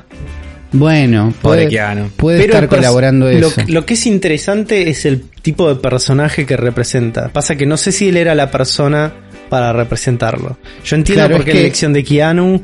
Él eh, es porque Johnny Mnemonic, porque Matrix. Porque y Neo, porque sí. es carismático y todo. No es el mejor eh, casteado para el rol que le ponen. eh, diría que es incluso el peor. Podría serlo, podría serlo. Y además para mí hay algo de que podría... Entiendo que yo eh, lo estamos jugando en PC, pero yo estoy jugando con una 570. Entonces se ve lindo el juego. Pero no tope de línea. Entonces probablemente haya una versión tope de línea de Keanu más linda, Ray Tracing. Probablemente. También tiene. Pero no se ve tan El lindo. ray tracing lo No se- beneficia a Keanu. no se ve tan lindo como los otros personajes, no actúa tan bien como los otros personajes y para mí los, di- los diálogos son más bien chotos, pero entiendo a dónde va. Es que eso te pa- eso pasa cuando generalmente tenés eh, personajes que están modelados de cero, como animación, y otro que está la cara de un actor famoso escaneado. digo, Por eso. Ni pasa. siquiera es un tema de Uncanny Valley esto, Afro. ¿eh? Es un tema de que el modelo no está bueno. Y aparte tiene como constantemente un efecto de glitcheado, el, Kia, el Keanu este, que... Mm. Sí, pues como un holograma, ¿no? Claro, que no, no queda tan bueno. No queda tan bueno. Claro. Son como unos PNGs, viste, como que se van animando y no está bueno. No tienen profundidad, no modifican lo suficiente el modelo como para que parezca, digo, No, es raro. hace que, hace que la iluminación de él no sea tan integrada con la escena por ahí, que por ahí también sea lo que lo está tirando para abajo. Pues escuché en otro lado que hablaban de que los actores de voz de videojuegos desarrollan una serie de habilidades para imprimir en, en la voz y solo en la voz toda la actuación que los actores eh, de cine, digamos, no tienen tan entrenado, porque están más No, obvio, son, Preparados son para- dos cosas. sí. eh, claro, y ahí me parece Sí, que también de puede haber un hueco. actor Eh, live action son dos cosas distintas. digo. bueno, eso, probablemente vida. esa sea la otra parte que le tira un poquito para abajo. Todo lo que pasa con Keanu es como que cuando lo escuchas hablar, escuchas a Keanu en una de sus películas Oh, y no escuchas a Johnny Silverhand. Y eso iba a pasar. Eso iba a pasar. Era un riesgo, sí. Sí, sí. Entonces, este... Sí, sí. Keanu es de, esas, de esos actores que no, no. Nunca dejas de ver que, es- que es Keanu. Por suerte Como- todo el otro como de reper- rock. o- Claro, por suerte todo el otro repertorio de personajes es mucho más interesante Es, sí, y es mucho más complejo y está mucho mejor actuado eh, todos esos todos Mm, esos sí. este vo- el voice acting, los personajes y todo eso. No sé El- si y el hubo- nivel de caras. Sí, el nivel de caras. Para mí está muy bien. Eh, está bastante bien. Son como las, las expresiones son bastante genuinas, muy conectadas con las emociones que están pasando en el juego. Buen- buenos Entonces, ojos. Bu- muy buenos ojos.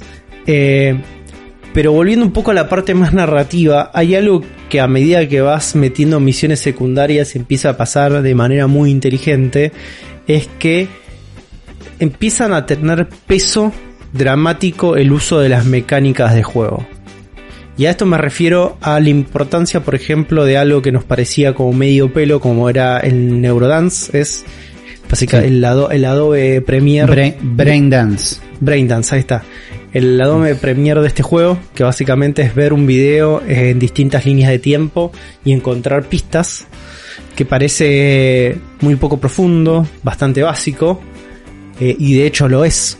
Lo es. Bueno, es como una- un modo de juego que aporta poco, pero cuando lo empezás a ver en otras circunstancias, con un peso en la historia, con una carga narrativa y que te, te permite explorar también otros recursos narrativos con esa herramienta, empezás a entender por qué existe. Y te empezás a involucrar un poco más con eso.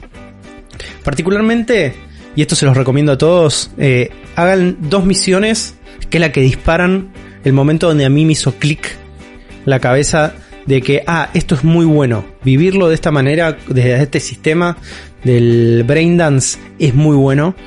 Una misión que se llama I Fought the Law. Yo estoy- eh, lo, lo tengo en inglés, no sé cómo será en español. Pero se llama I Fought the Law por el tema de, de Clash. Debe ser, el no- debe ser un tema de los violadores en castellano. Seguramente. Este. Que dispara otra misión a continuación de esa. Que mi recomendación que le hice a Sergio también es meter un par de side quests en el medio entre Fought the Law y The Hunt, que es la continuación de Fought the Law. Un tema, viste, como, como dije, de sommelier de side quests, ¿no? Donde Sí, que está, probá que está un- muy bien. probá un par de quesitos antes de tomarte el otro vino, comete un par de pancitos, bueno, no, hacete un par de sidequests antes de ir a The Hunt. Y es en The Hunt, en esa misión, donde se le da muchísimo uso al Braindance para experimentar una parte de la narrativa del juego que no podría haber tenido el peso dramático que tuvo si fuera eh, directamente con las mecánicas habituales del juego o si te lo contaban. Claro. Entonces, a medida que vas, que vas avanzando, cada una de las este, mecánicas, cada uno de los sistemas, cada una de las posibilidades de gameplay que tenés, se ven reforzadas a través de un- del modo historia, a través de la sidequest. Y eso me pareció excelente, excelente. Eh, Y algo que me pareció muy, pero muy interesante, y esto me pasó en una misión que se llama Cinerman, que se las recomiendo que hagan también, es que me, dio, me di cuenta cómo el juego trata los planteos filosóficos. ¿no? El juego básicamente plantea escenarios, que estos escenarios son directamente hipótesis filosóficas. Y no es que te dice, ¿qué pasaría si el alma humana está grabada en un microchip? No, amigo, lo vas a vivir, ¿entendés? Lo vas a experimentar, vas a ser el protagonista de ese escenario. Entonces empiezan a generar los planteos sin generar la pregunta. Y las respuestas las vas a tener que vivir a carne propia.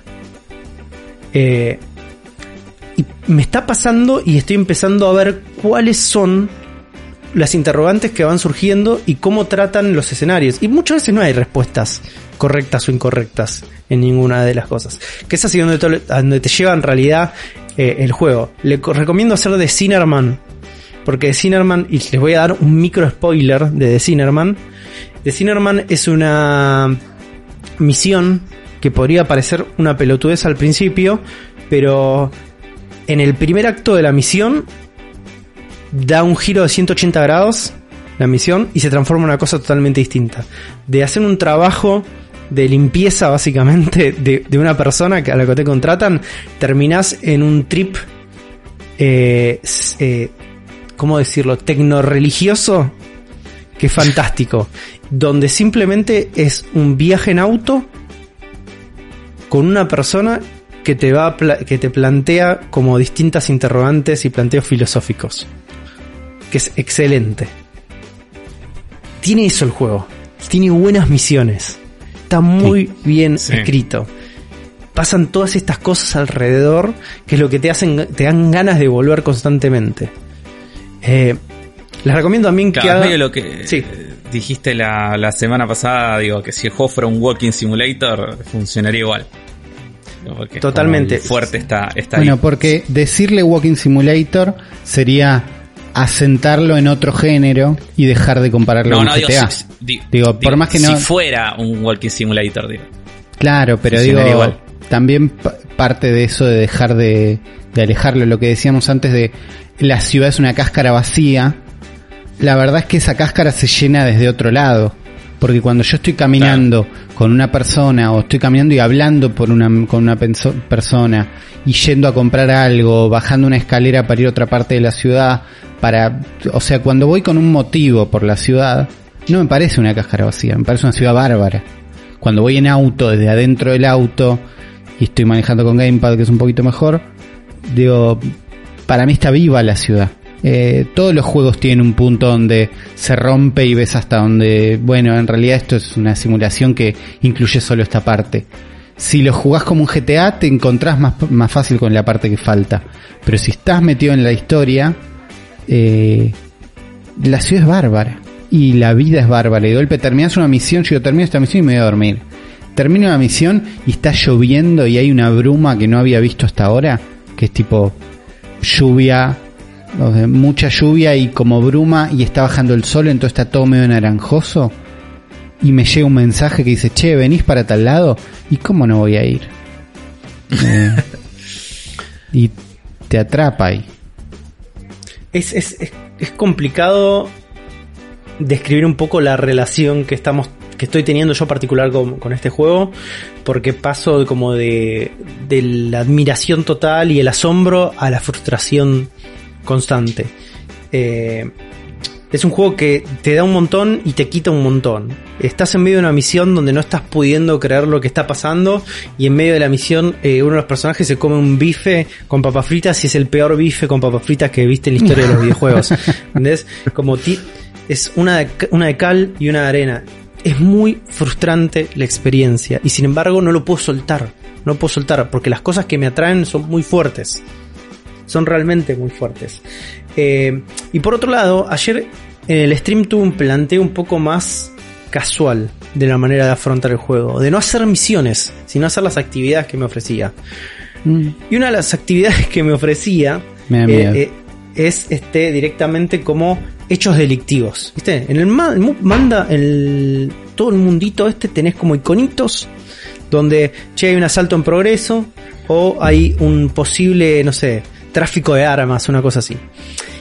Y en una de las últimas misiones que hice, eh, me manda a un lugar bastante remoto del mapa, que es como una isla separada del resto del mapa, donde hay un complejo militar. Yo me mandé ahí como un campeón. Cuando llegué estaba lleno de robots, estaba lleno de torretas, estaba lleno de cámaras, estaba lleno de científicos. Y yo me tenía que meter ahí. ¿Saben por qué me tenía que meter ahí? Era un laburo de la policía y me dicen, hay recompensa para quien este haga el desalojo de la gente que está ahí porque no pagaron los impuestos. Era eso. Es, Trabajás para una, la policía mucho. es una corpo enorme de robótica que tenía todo ese complejo y el los- había que desalojarlos y no se querí- no querían desalojar. Entonces fui, me metí, hackeé como un campeón porque estoy super ninja hacker en este juego. Está muy bien. Eh, y llega un momento donde, digo, limpié todo, digo, me falta algo. No estoy encontrando algo. Me cagaron a tiros un montón de veces, me descubrieron, me cagué a tiros. Como estuve haciendo todo un run medio de flashear ser Batman, estaba haciendo todo como una ruta no letal, viste, con sigilo, hacking, dormir gente, o con una pistola que la tengo con un mod de PAX, que lo que hace directamente es este estunear a la gente en vez de matarla. Eh, entonces estaba, estaba, en, estaba re en esa. Pero el, ma- el mapa me decía, sigue siendo una zona hostil, tenés que limpiarlo todo. Digo, ¿qué me falta acá? Y de repente me encuentro con una reja, una, una puerta, que la puedo abrir. Cuando lo veo, había un mech Honda este Ed 209, el de Robocop, adentro Sí. esperándome Sí. para cagarme a tiros, me recontra cagó a tiros. Tuve que volver ahí y después fue como limpiar esa zona, granadas de MP, este mucho hacking, viste, para romperlo un poco y de repente ganarle un mech. Y eso simplemente era una actividad sin historia dentro del mapa que era muy divertida porque el mapa era muy complejo, muy denso, con varios caminos para recorrerlo, muy divertido hacerlo, mucho de hackeo. Entonces, a veces solamente con el sistemita ese, cuando está bien contenido y, y poder como utilizar todas las herramientas que tenés a tu disposición, desde las armas, tus habilidades, las skills, este el doble salto, clave el doble salto. eh, Tengo que conseguir ese doble salto. Pasa que vale un huevo, me parece. Vale un Bueno, huevo, sí. Hice muchas, Pero muchas tenés- misiones. Pero tenés que tener doble salto. Y yo creo que sí, No porque ahora todo el tiempo además estoy paranoico cada vez que veo una superficie medio alta y digo, ah, ahí está la ruta de Juan. Y no, tengo que errar. tengo que errar. Yo lo estoy usando mucho. El doble salto también para las, los- las escenas de shootings donde me cago a tiros, escapar con el doble salto. Claro. Eh, entonces, la conjunción de esas, las mecánicas, cuando está bien contenido todo, es muy satisfactorio también. Entonces, hay muchos puntos que son geniales en este juego. Y hay muchos puntos que realmente es como un juego roto, un juego viejo, un juego de gente que no parece estar en contacto con sus contemporáneos, ¿no? Eh, y eso es lo que hace muy frustrante, porque este juego, digo, podría haber sido mucho más. Sabemos que podría ser mucho más, pero nunca iba a ser el juego que estaba en las expectativas de la gente. Este es un juego que está condenado desde el principio. Está condenado, porque la- este es el juego que la gente creía que iba a revolucionar la industria de AAA, y probablemente lo sea, pero no por las razones que ellos quisieran. Y me parece que con esto Claro. es un buen momento para arrancar un nuevo episodio de El cerebro de la bestia.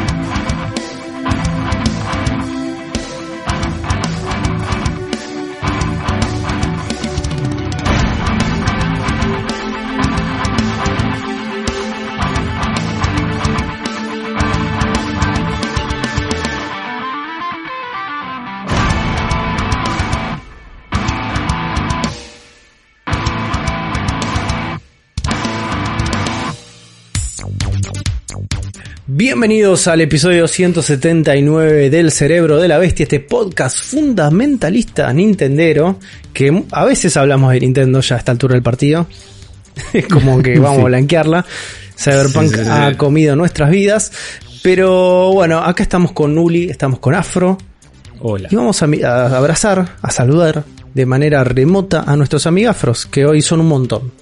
Sí, así es. Amigafro, gente que comenta en nuestro episodio de YouTube y que por eso los queremos mucho. Y les agradecemos porque la verdad que eh, la convocatoria de este episodio fue increíble. Un montón, un montón de mensajes, así que estoy muy contento.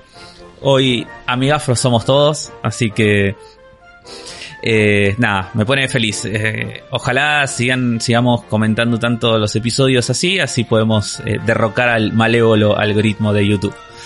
Y tenemos comentarios como el de Antraxero, que dice, deja un comentario que me hizo reír mucho, que es Nardone igual Tony Ganem, Uli igual Hover y Afro igual Castor Invasor, que son nuestros amigos de rayos catódicos, y el equivalente al que seríamos cada uno. Yo creo que acá la, equivalencia más fácil era que Uli es Hover. Me parece que es la más, la más eh, obvia. Y después la otra es discutible. Aunque entiendo que si me están tomando de hater a mí, entiendo por qué me quieren decir que soy castor. así que. Así que me da, me da gracia. Eh, Mariano Martínez que espera que hayan varios uy uy uy uy de Uli, si no se va a sentir estafado. Y yo creo que sí. Igual no hay que Sí. forzarlos. No los salir forzar, no, obviamente. naturales. La Yo gente se da cuenta si lo forzás. Sí, te das cu- es, Sí, que sí, es sí, totalmente obvio. Eh, después Elías Cancela que nos comenta que odia Sonic, que nunca pudo jugar un Sonic y cuando estuvo jugando el Gene... O sea, nunca los pudo tolerar, ¿no? Que nunca tuvo la oportunidad de jugarlo. Y que cuando estuvo... Y que le dio una oportunidad con el Generations en la 3DS y que se dio cuenta que no lo soporta, que cada cosa que hace Sonic le genera odio. Porque que- que choque vuelan los anillos, eh, le- le- lo odia. Eh, se lo quería sacar del sistema, después dice que muy bueno el programa y que le gustaría que hagamos especiales de los de las portátiles Nintendo como eh, hicimos los de eh, las consolas. Gracias Y por se van ese a venir, Uli, ¿o amigo. no? Sí. Sabes que sí. Seguramente. después pide que por favor no me echen. No, no Eh, te vamos a echar. Gabriel Dorfman dice que Digimon es un Isekai en el que no se muere nadie. Mirá. Discutible, pero no vamos a ver. Uy, uy. Gustavo Petruzzi te dice Uli que va a estar todo bien. Bien, me quedo Es más tranquilo. Dice que eh, si el stream de Uli fuera una persona, sería un viejo facho al que no le importa nada. Él hace su trabajo de guardar el save en... Ah, si el Steam, no el stream. Ah, ok. Sí, sí. Si el Steam de Uli, de guarda- él hace su trabajo de guardar el save en la nube, lo pone en tu computadora y listo. No le importa si ya había una partida, no le importa nada, ni sabe lo que significa el consentimiento. eh, Fer Carrizo dice que increíble episodio y que opina igual que yo con respecto a los Oscar. Nos manda un abrazo a todos. Después Marto Schneiderman, que tiene un excelente apelli- apellido. Eh, es uno de los que dejan. Hay, en este programa hay un montón de mensajes que tienen que ver con eh, la situación de Uli con Steam. Y ayuda. distintos consejos. Sí. Acá hay- él te, te dice algo, pero igual lo pudiste solucionar Uli al final, ¿o no? No, y fuimos por el camino de, bueno, vamos a usar un- el mismo usuario en la compu, porque usar dos usuarios no sirve. Usar dos usuarios de Steam también es un problema innecesario.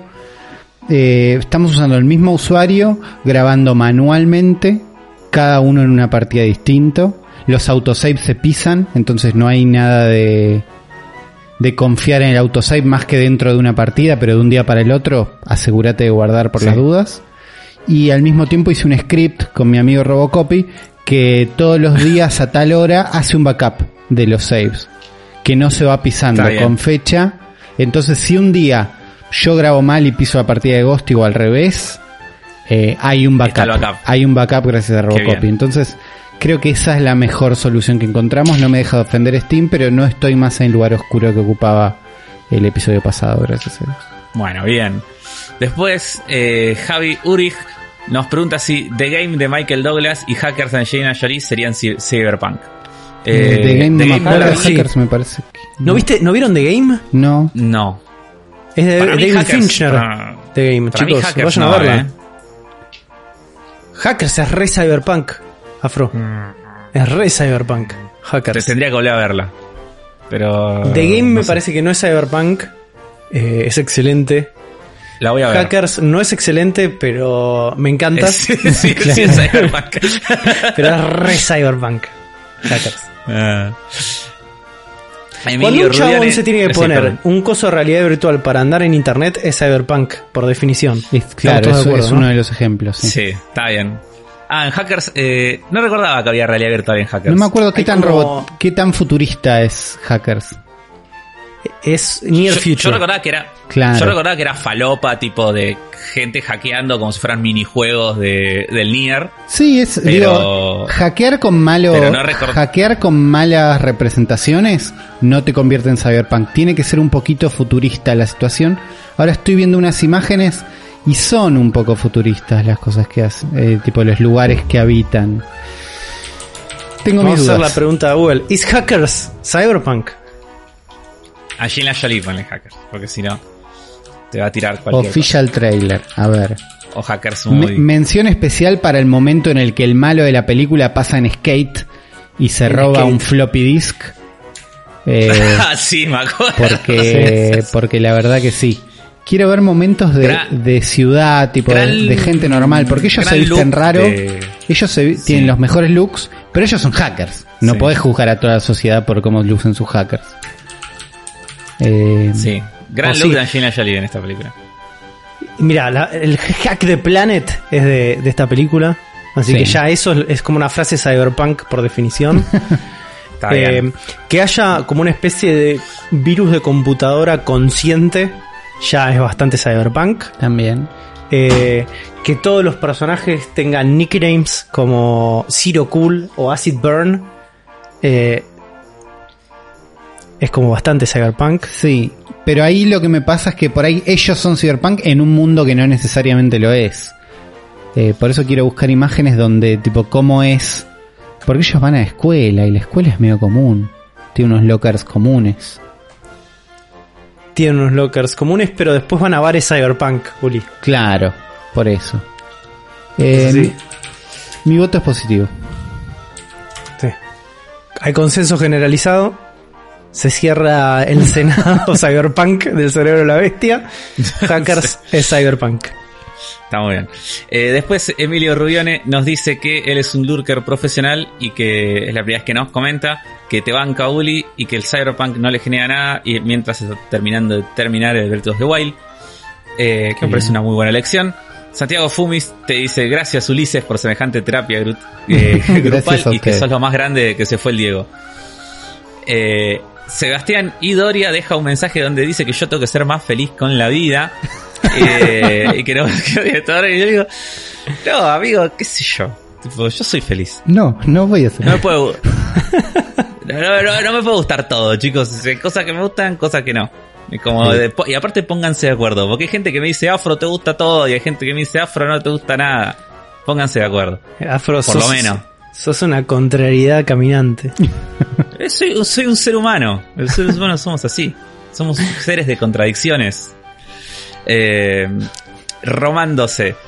eh, nos deja un mensaje también eh, hablando de el Persona 5 Royal y dice que el- él cree que en el Royal los dungeons son más fáciles, pero los jefes son más difíciles que en el original. Puede ser. Bueno. No jugué el original, así que no lo sabe. Eh, Gastón Blanco nos dice que, que el programa dure lo que tenga que durar. Un elefante en Mongolia nos dice, hola chicos, buenísimo programa. Y también eh, te dice Uli que le des una oportunidad a la Master Race y que no la vendas porque es lo mejor que hay. No, Eh, Félix pero. dice que no tiene soluciones para vos, Uli, pero que se siente interpelado por haber buscado cosas en todos lados. Todo, todos, todos estuvimos ahí. todos estuvimos ahí, exactamente. Sí, sí, sí, sí. Eh, Santiago Toller a Chaval nos deja un mensaje alimentando el algoritmo. Nos agradece por eh, alegrarle la semana, semana a semana. Y que algo que eh, nos dice una teoría de, de- sobre el tráiler de Master Chief en Fortnite. Que dice que puede salir, ser que esté saliendo de una heladera. Porque cuando salió la. Cuando presentaron la serie X, mucha gente hizo el chiste con la heladera. Y que incluso Microsoft vieron que sacó esas heladeras. Pero y hay una hay una línea de heladeras así que creo es Sí. edición limitada, pero Sí, sí, existe. sí. Sí, sí, y él dice que su teoría es que es por eso el chiste. Y no sé. Yo creo que sería una heladera más parecida. Sí, sí, lo veo, no, no, no, no lo veo. Sí, no sería una heladera de supermercado, sino una heladera normal, en todo Claro. caso, como decís. Eh, después, Ignacio Lombardo eh, dice que está triste que después de dos años de escucharlo fue el primero que le dediques, Uli. Y bueno, no, Eh, no siempre después- se puede. Y el Gabo dice que se siente muy identificado con toda tu historia, también Gracias. Uli. El señor Gusta también te vuelve a, es otro más que te dice que te dejes llevar por la Master Race. Camilo Ramírez dice que viene del futuro y que es el primer programa que escucha y que le gustó mucho y nos manda saludos de, desde Uruguay. Bueno, bienvenido. Un saludo. Un abrazo para él. Diego Díaz también es otro de los que escucha y no dejan comentarios y dice que nos ama y que está esperando el Oculus Rift S. Qué lindo. Así que un- uno que va a ser Mm. Cyberpunk. Unos buenos Minecraft ahí adentro. Ah, qué ganas. Sí. Eh, Gonzo Puyol, después nos deja un comentario de el Ghost in the- hablando de Ghost in the Shell, dice que es que no solamente se limita al hackeo, sino de la, de la conciencia en internet y, y ese tipo de cosas, que es una mezcla entre Cyberpunk y las obras de Asimov. Y tiene razón, eh, aguante Ghost in the Shell, véanla. Y tanto la película como las series. Eh, después nos dejan más mensajes, gente como Martín Carvelo, Matías Ramallón, El Finde, Mateo Abadía, Matías Falseta, eh, Totoxstream 7 Acosta, Martín Vergas, que Viegas, perdón, que también nos escucha, dice gracias a El Futuro. Bien. Y que nada, nos, deja- nos cuenta que se lo compró y que la está más allá de los bugs, la está pasando eh, bastante bien. Eh, Bienvenido al sí. Clavinci que te pide Juan que hagas un super JPO con el Left 4 Dead de A8 y que nos y que nos caemos todos a tiros. Bueno, Es una buena propuesta. Marce Show eh, también viene cebado con el Cyberpunk y dice que la ciudad le recuerda a la ciudad de los Sleeping Dogs, con los puentes que se cruzan y las calles y los callejones. Y que y yo dejé comentario de que es reentendible que le recuerde a los Sleeping Dogs que sucede en Hong Kong, porque el Cyberpunk, eh, una de las características que tiene es precisamente la estética de, de Hong Kong como ciudad em, en general. No el Cyberpunk 77, sino el género Cyberpunk en sí. Te- Eh, y después, por último, sí. no, digo que entre, ¿qué ibas a entre todos esos comentarios que leíste, no leíste y nombraste, tengo que volver al comentario del Sí. finde, porque es mi hermano en secreto. Tal vez nadie lo sabía. Eh, entonces Ah, quería, mirá, oh. entonces quería ver qué dice. Y dice, comento solo para decir que el Persona 5 tuve que retroceder una semana para poder hacer uno de los primeros dungeons porque me confié y lo quise hacer en los últimos días. Una paja, pero estuvo bien. Los juegos difíciles valen la pena. A mí me pasó Bueno, un saludo. un, un poco eso. No hay que confiarse tampoco. Lo dejo para después. No es un juego para dejar para después. Los dungeons. Sí, sí, sí. Así que si van a estar jugando Persona 5, eh, aprendan de mí, graben todo el tiempo. eh, y no, no dejen pasar los días, grinden en los primeros días que puedan. Y cuando vayan al último día, estén seguros de que tienen todo lo que necesitaban. Claro. Y por último, gente como Gonzalo Baldo e Il Tractore. Así que Bien, un me encanta Muy el lindo tractore, todos los mensajes. El tractore. El tractore no me anda. Qué bárbaro. Sí, sí. Qué espectacular. Gracias a todos los amigafros que dejaron estos hermosos mensajes. Por favor, que siga este flow loco que estamos manteniendo de comentarios, que es muy lindo. Ver que, que interactúan ahí con nosotros. También los invitamos a que en Instagram dejen comentarios, nos escriban. Nosotros leemos todo. Así que vayan ahí y, eh, no sé, comenten. También. Recuerden que en patreon.com barra zona fantasma TV pueden convertirse en Patreons y aportar a este programa. Y si no, también en Mercado Pago hemos inaugurado eh, la parte de suscripciones, ¿no? Donde finalmente ustedes pueden suscribirse a distintos montos, distintos tiers para poder aportar con el cerebro de la bestia y eso se debita automáticamente todos los meses. Y si no, también los canales de donaciones siguen activos. Si quieren hacer algo más esporádico, lo pueden hacer por ahí. Así que tienen cada vez más posibilidades para ayudarnos eh, con el cerebro de la bestia, con todas las cosas en los Fantasma TV. Si eso les interesa y nosotros se lo vamos a agradecer un montón. Recuerden, recuerden eh, que tienen todos los Patreons y todos los este mercado pagers acceso a un canal de Discord de Zona Fantasma Club donde se pueden juntar ahí, hablar entre Patreons, vamos a estar haciendo actividades ahí también con ustedes, así que estén atentos a esas moviditas. Y hoy, muy particular, como un creemos que teníamos un tema a tratar, ¿no? Manteniendo esta lógica de especiales cyberpunk, porque tenemos una edición de un polemicante bastante, bastante pulenta el día de hoy, porque vamos a estar hablando de la novela del año, básicamente, que es Cyberpunk 2077. Y toda la polémica alrededor del lanzamiento de este juego, todos sus errores, todas las cosas que están pasando y que vamos descubriendo en el minuto a minuto A que mí- se van sí, desenvolviendo. ¿no? Porque ¿Y no cómo le terminó damos- esta novela todavía. ¿Cómo? Claro, está- estamos en, en el clímax, para decirlo de alguna manera. ¿Cómo le damos un orden medio cronológico a las cosas que se sucedieron? ¿Cómo arrancamos a contar ¿no? esto? ¿Desde ¿Quieren cuál es el un- punto inicial? Un resumen. eh, Hagamos un si resumen. quieren hago un, res- si quieren dale. hago un resumen Dale. de todo lo que pasó. Bueno, eh, primero que nada, antes de que salga el juego, unas semanas antes ya había usuarios de PlayStation 4 y Xbox One que tenían copias físicas porque esto es algo que pasa siempre. Algún retail tiene copias de más, la gente se los roba o se los llevan. Sí, un, re- un retailer más chiquito, hay un alguien que no chequeó el Sí. stock, hay alguien que lo vendió Sí, igual. pas- pasa siempre. Entonces empezaron a subir gameplay a internet y eh, CD Projekt Red los bajó. Con lo cual la gente dijo, bueno, debe ser porque no quieren que spoileen, tipo, qué sé Claro, yo. un juego tan de Nada, normal. historia, hasta acá todo bien, Sí, te sí. diría. Hasta ahí nada, nada sospechoso, pero, Pero no. nada que no haría otra mega nada fuera de corporación. lo- sí, nada fuera de. Nada que no se haya visto. Sale el juego, eh, llegan las copias de reviews para lo- los medios y todas las copias, los códigos son de PC. No hay ni un solo medio que tenga copias ni códigos de consolas. Todos los medios tienen que analizar la versión de PC a la que eh, le ponen muy buenos puntajes. El juego tiene actualmente en su versión de PC un 91, si no me equivoco, ¿no? En Metacritic. Tuvo un 91, Es en- un- a esa altura tuvo un 91, ahora no estoy seguro. Tenía un 91, que es un, un excelente puntaje. Y, y el juego sale a la venta. 8 millones de unidades preordenadas. Gente que lo precompró, o sea, basándose solamente en la campaña de marketing del juego, en las expectativas y en la reputación del estudio, que estamos hablando de la gente que hizo The Witcher 3. Claro, a- Entonces, a, ¿qué esta, tan- a esta altura es un juego que se viene prometiendo hace más o menos 8 años, que en el medio tuvo la salida de Witcher, entonces sabemos que no están hace 8 años laburando en esto. Eh, Sí. Y que ya a esta altura del lanzamiento habíamos visto dos videos de gameplay. El primero que se mostró solo a puertas cerradas, y creo que al año lo vimos todos. Eh, y nada más, pero en ese contexto ya había un montón de gente que lo había precomprado, como pasa con un montón de juegos también. Que la gente precompra, un título grande Sí. es muy precomprado. No está buenísimo, no es la mejor decisión, pero no es la primera vez que pasa, eso digo.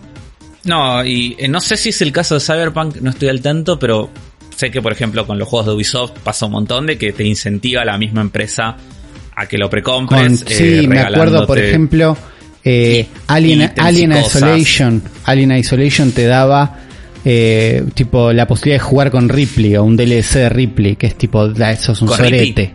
¿Entendés? Claro. Con Rippy, va, podés jugar con Rippy. Con podés jugar con Ripley, Ripley, Ripley. Yo- entonces- Yo, lo precompro de una. Bueno, entonces, eh, nada, hacen eso. Apuntan a la, a la precompra. Acá creo que no había ningún extra loco que te empuje, pero sí ganas de juntar la plata antes, tienen siempre. Sí, seguro. Bueno, eh, a, todo esto también el juego ya venía retrasado mucho. El juego tendría que haber salido en febrero del 2020, se retrasó una vez, dos veces, tres veces. Este era el tercer retraso que el juego sufría. Entonces, con todas estas expectativas y toda esta situación, el juego a la venta. Se estima que de esas 8 millones de copias eh, preordenadas, más o menos la mitad pertenecen a vers- las versiones de PlayStation 4 y Xbox One. Una de las consolas más Cuestión vendidas del la mundo. Sí. Cuestión que la gente lo empieza a jugar y se da cuenta que el juego en PlayStation 4 y Xbox One no es el juego que les habían prometido. No- o sea, hace un poco antes de que el juego saliera, yo recuerdo un video oficial, un trailer oficial que supuestamente mostraba gameplay de cómo se veía el juego en consolas. Sí, pero lo, que mostraba el video oficial era cómo corría el juego Sí. en eh, PlayStation 4 Pro versus PlayStation Sí. 5 y cómo corría en Xbox One X, la más potente, versus Xbox Series X. Sí, que igualmente también es una mentira porque el juego en PlayStation, ni en PlayStation 4 Pro ni en, ni en X, One X, corre como mostraba ese video. No, claro. Eh, pero en las consolas base, el tema no es ya solamente eh, que estamos hablando de bugs o de glitches o de eh, problemas clásicos que puede tener una open world, sino que estamos hablando de problemas de rendimiento y de calidad visual que vuelven al juego casi injugable. Claro, no, estamos hablando. Hay gente que se ofende cuando dice, no, me dijeron que no, no pasa de los 30 FPS. No, estamos hablando de 5. De 5 a 10. Sí, estamos, Estás hablando, de, se que los FPS. Sí, bajan a 10 FPS y, y. ¿Cómo se llama esto que hacen? Eh, que se saltea frames. Tiene un nombre. Bueno, no importa, pero se saltea frames con lo cual la imagen se ve entrecortada y si estás en medio de un tiroteo o manejando un auto, no puedes jugar. No, o, se corta directamente, se frisa. Eh, se frisea, se buguea, se borran los saves, digo, o sea, todos los problemas que uno se puede imaginar graves, eh, todos. Además de en una ciudad vacía, ¿no? Como Sí, además de todos los problemas que tiene el juego base general que ya hablamos, ¿no? En, en la sección anterior. Sí. Y a partir de acá es cuando la gente se recalienta, empieza todo el quilombo, acusan así Project Rec de haber eh, hecho una campaña de marketing básicamente una estafa, una campaña de marketing mentirosa donde ocultaron eh, adrede las versiones de PlayStation 4 y de Xbox One, donde sacaron un juego a la venta que claramente eh, no estaba ni listo y que posiblemente en estas consolas por ahí nunca lo esté, porque es muy probable que. Nada, que sea un juego que sea demasiado para las consolas. Era, era una de las dudas, claro. Sí, sí, era una de las dudas de todo el mundo, ¿no? De cómo va a correr este juego en las consolas de la anterior generación. Y efectivamente, no, mal, era la respuesta. Entonces, eh, mucha gente diciendo por qué sacaron el juego así, no tuvieron que haber sacado, tuvieron, que haber retrasado. Acá es cuando entran eh, las dudas de sabía CD Projekt que esta versión estaba así o no, por qué la sacaron igual, qué, qué mambo hubo con los accionistas o no.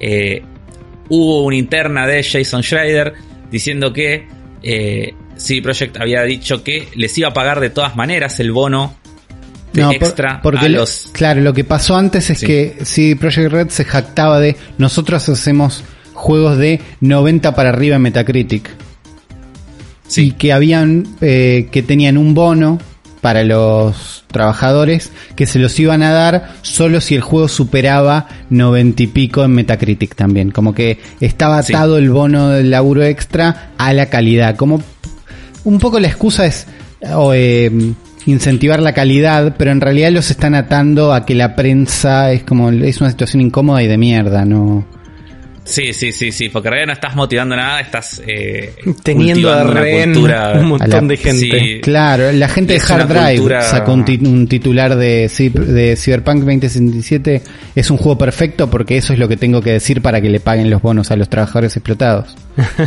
Tienen la, mejor gente también Hard Drive, pero es eso lo que estaban haciendo. Pero bueno, en un momento dijeron, no, les vamos a pagar igual porque los estamos haciendo Después de también un par de declaraciones de ellos de decir, nosotros, creo que cuando salió el bardo de, como es, de Last of Us está haciendo crunch y están apurando a los desarrolladores a que laburen todo el día. Creo que ellos sabían, sí, Project había canchereado con nosotros no, el juego sale cuando esté listo, no vamos a hacer que esto sea obligatorio. Habían canchereado con eso. Eh, hay toda una situación eh, que yo justo vi los tweets ayer porque Jason Schreier los estaba remontando esto pasó en a mitad de año. En algún momento en el que en una entrevista el CEO de CD Projekt sale a decir, eh, tipo, no, o alguien le pregunta, che, ¿qué onda con el, con el los rumores de crunch en, sí, en, en su empresa? Y dice, no, no, nosotros no hacemos crunch, dice, trabajamos un par de horas más, algunos sectores, dice, pero no es todo, no es todos, dice, son algunas partes nomás y no todo, no todo el tiempo, además la pasamos re bien, dice, los empleados están recontentos, es como... Y al día siguiente, o, no sé, pero muy, muy poco tiempo, eh, el chabón mandó un mail interno a todos sus empleados eh, pidiéndoles perdón por esas declaraciones. No. Y tío diciendo como no, no tuve que haber dicho eso, me siento muy avergonzado, les pido disculpas a todos, sé que están dando lo mejor de sí, eh, no les quería faltar el respeto, como, bueno. O sea, porque obviamente todos lo habrán querido matar Claro. cuando dijo eso.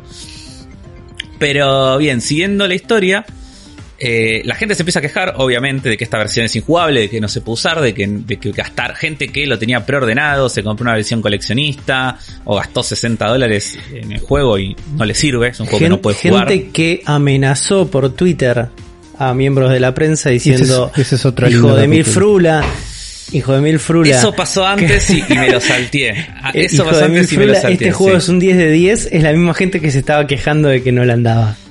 Tal cual, porque antes de que el juego salga, cuando salieron estas primeras reviews, si bien el juego tiene un 91 en Metacritic, hubo un par de medios como GameSpot y como no sé, no sé qué otros medios más. Sé que el de GameSpot fue como el caso más eh, icónico de ¿Y por qué pusieron una ¿Qué le mina a hacer el review? ¿Cómo, Tal sí cual. o sí Una mina hizo. cómo sí, se enoja esta gente? eh, ahí voy a decir el nombre de la periodista porque creo que decir que es solo una mina No, eh, no. me parece que queda medio mal. Eh, pero sí, eh, ella le había puesto un 7 y varios medios le pusieron notas, o sea, ni siquiera es una mala nota, o sea, está probado. Kaylee Sí, sí. Plash. Ahí está. Kali Plash le, fue la que hizo la nota, la review de GameSpot. eh, le había puesto un 7, otros medios también le pusieron 8, 7.5, puntajes por ahí, y los gamers los salieron a bardear, les mandaron amenazas, Porque, los florearon, les hackearon las cuentas. Gamers. Sí, ¿Por qué because gamers? one, como... Sí, ¿no? Eh, y sin haber jugado el juego, que No, pocas semanas después Obviamente. lo, pu- lo pudieron jugar y comprobar que la review no estaba tan lejos de la realidad. Así que bueno, sí, Project sale a decir que eh, no se preocupen, que todos los que quieran van a poder tener un, un reembolso, le van a devolver la guita del juego y que tienen que hablar con Microsoft y Sony. El tema es que no hablaron ellos, sí, Project, ni con Microsoft ni con Sony para arreglar absolutamente nada. Y la primera reacción de Sony fue decir, nosotros no vamos a devolver una verga, esperen a los parches. Eso es como... A la gente le empezó a seguir eso, entonces Sony quedó inmediatamente como el malo de la película. Eh, la gente los salió a bardear, mal. Y pocos días después sacan otro comunicado diciendo, está bien, vamos a empezar a dar eh, reembolso de este juego, pero ¿sabes qué? Este juego yo no lo vendo más. Así como está. Y lo retiraron en un movimiento sin precedentes. Retiraron el juego del el store. O sea, si vos tenés una PlayStation 4 y creo que una PlayStation 5 también, Sí, porque ya no podés store. No podés comprar Cyberpunk 2077 de forma digital. Claro. En, en Eh, esto Microsoft- también lo que pasa es que Sí. no es que Sony no quería devolver la plata de Cyberpunk, sino que ellos no tienen una política de devolución de juegos y que en este caso te- No. tuvieron que hacer una excepción, como tuvieron que hacer con No Man's Sky, creo que tuvieron que hacer también una excepción de, bueno, está bien, si son tantos los que lo quieren devolver, los dejamos, pero es una política que Tal cual. en otras Por- plataformas está, o que debería. Claro, porque la medios, política de.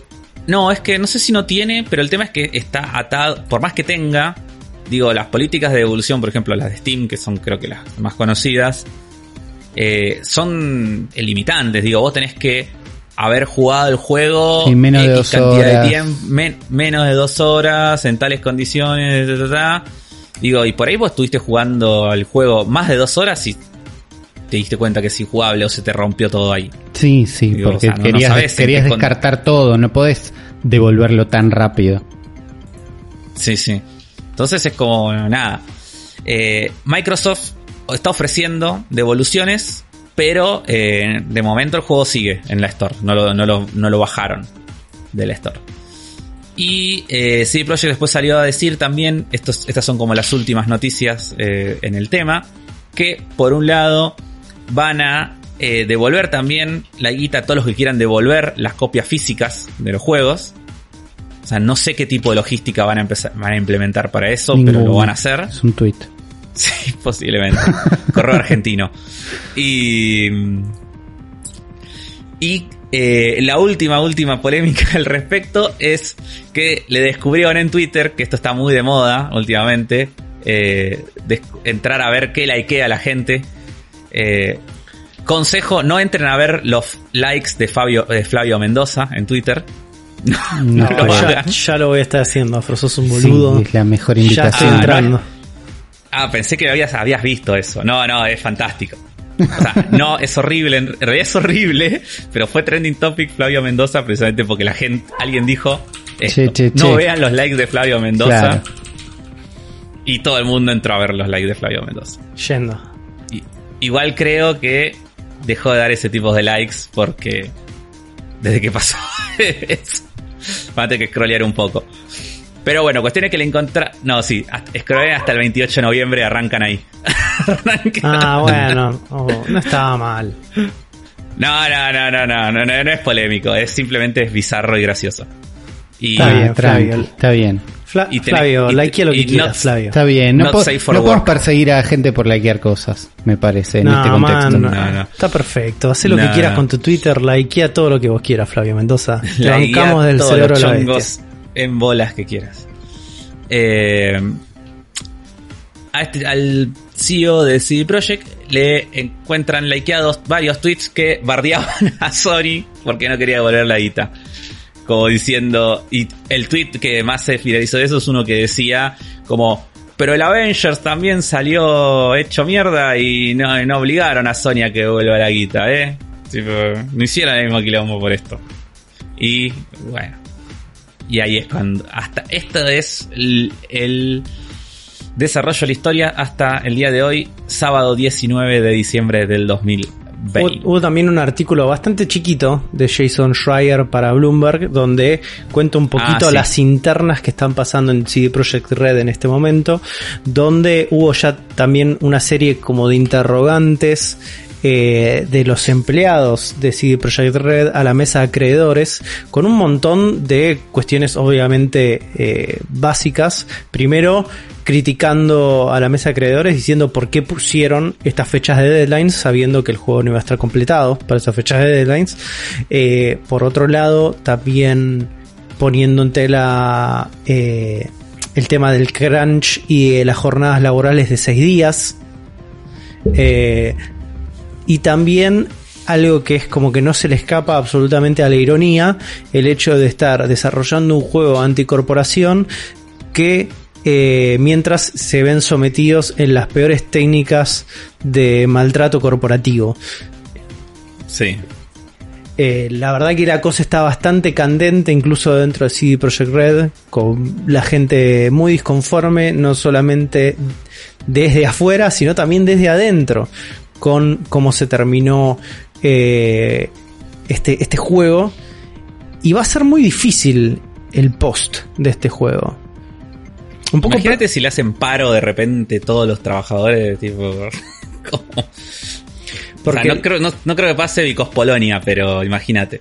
Porque los escenarios del post es, es lo siguiente, ¿no? Es como para volver en buenos términos y yo, y yo con Sony, y esto lo digo, lo digo de esta así, de la manera. Yo creo que Sony no saca el juego porque el juego es injugable.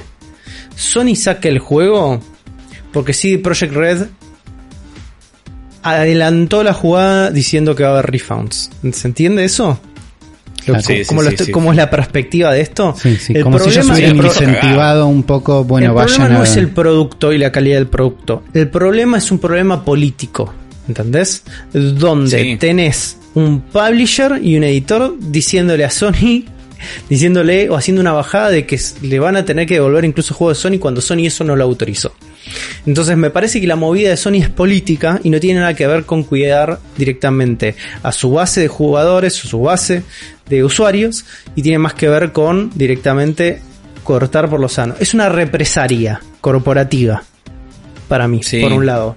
Eso. 100%. Además, yo creo que de última, creo que tampoco sería cuidar a los, jugadores. Digo, no, no es un acto de bondad, sino también es un acto económico. Digo, porque o sea, si vos tenés un producto, sea el que sea, ¿no? Un videojuego, una bujía, como dijo Sergio el otro día, digo, que vos sabes que viene mal, que viene defectuoso y que mucha gente que te está comprando te lo está devolviendo y lo dejas de vender.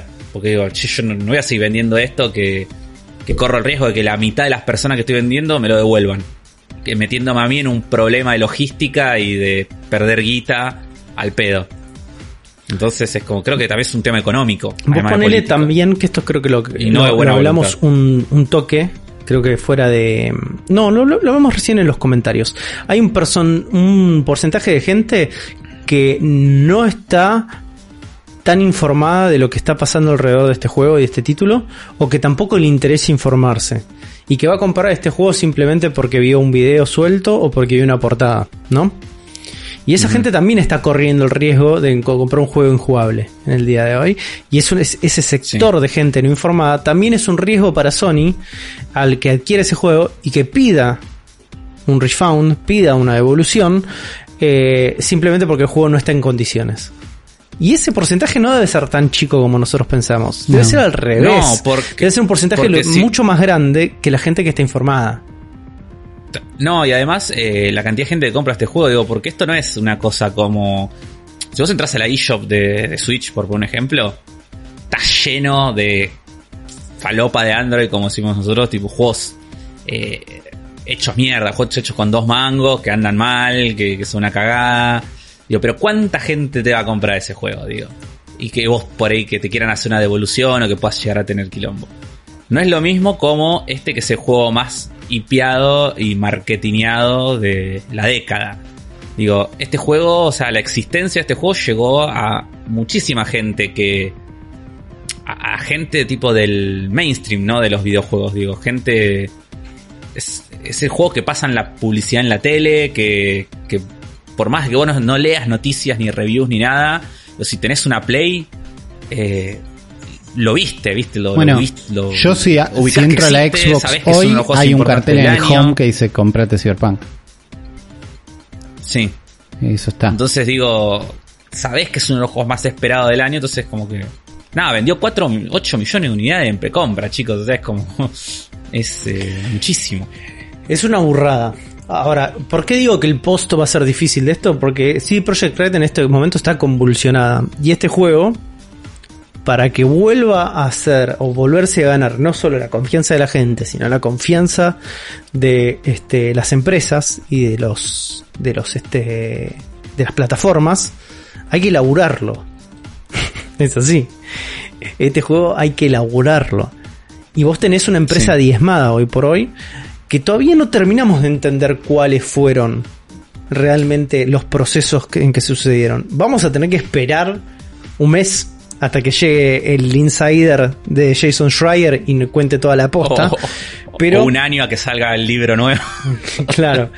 Eh, pero vos tenés una empresa diezmada con trabajadores descontentos, con una caída estrepitosa a nivel acciones. Porque si van a buscar, Sí. van a buscar, creo que, lo, que el- 40%. el- lo compartió Daniela Hamad en Twitter. eh, la, el grafiquito es una caída a 90 grados, amigo, como cae el puntito. Mm, Es Sí, sí, sí, es, es vertical, tío. ¡Paf! Es tremendo. Sacar a flote un juego con, con esto, no hay precedente de esto. Ni siquiera eh, le pasó a Warner, ¿cómo se llama? Warner Brothers y el- la, la distribuidora. La distribuidora El publi- Batman Arkham Sí, pero ¿cómo se llama la desarrolladora? Rocksteady. No era Rocksteady. Rocksteady. Rocksteady. Rocksteady cuando pasó todos los problemas de optimización que tenía el Arkham eh, Knight En PC. para PC. No le pasó a No Man's Sky, que era un desarrollador indie de un juego con una promesa gigante que no llegó a cumplirlas al principio y un juego que se fue re- reinventando con el tiempo y a base de laburo. Esto va a ser mucho más difícil. Y esto va a sentar una base de precedentes de cómo tiene que repensarse un poco la industria AAA. ¿Por qué va a pasar eso? Si no pasa eso, si no pasa, digo, si no hay un aprendizaje después de esta debacle, porque fue una debacle, este, digo, vamos a terminar con un Cyberpunk 2077-2 en 4 o 5 años de vuelta. o menos. Porque eh, esto, esto es algo que, que- que yo lo vengo diciendo y se viene diciendo mucho en general entre la prensa y entre varias gente por ahí un poco más crítica de la industria de los videojuegos como industria, de que el modelo actual de la industria AAA es insostenible. Es un modelo que es insostenible, que tiene un montón de falencias, que se sostiene, o sea, que subsiste únicamente gracias a, prácticas eh, inhumanas como el crunch, como mentiras corporativas, como jugadas políticas y que en algún momento, porque esto no, es, no nunca duran para siempre este tipo de cosas, es una burbuja. Y así como explotó la burbuja de, Atari en el 83, eh, la burbuja de los AAA en cualquier momento va a explotar. O sea, va a llegar un momento en el que va a haber un juego que va a ser el Titanic, ¿no? Que es este juego, un juego que va a haber costado millones de millones de dólares, que va a fracasar tan estropitosamente y de forma tan marcada para toda la industria de que vas a presentar un precedente. Y quizás estemos ante ese caso, finalmente, que haga notar a todo el resto de la industria de que, de que no es el camino. Y yo creo que también, o sea, hablamos mucho, ¿no? Cuando hablamos de Game Pass y de Microsoft y, y de Xbox, del camino de Microsoft con los AA, ¿no? De volver un poco a esa lógica. Y, y, que ahora Sony quedó medio como la que va a ser los juegos gigantes AAA Premium.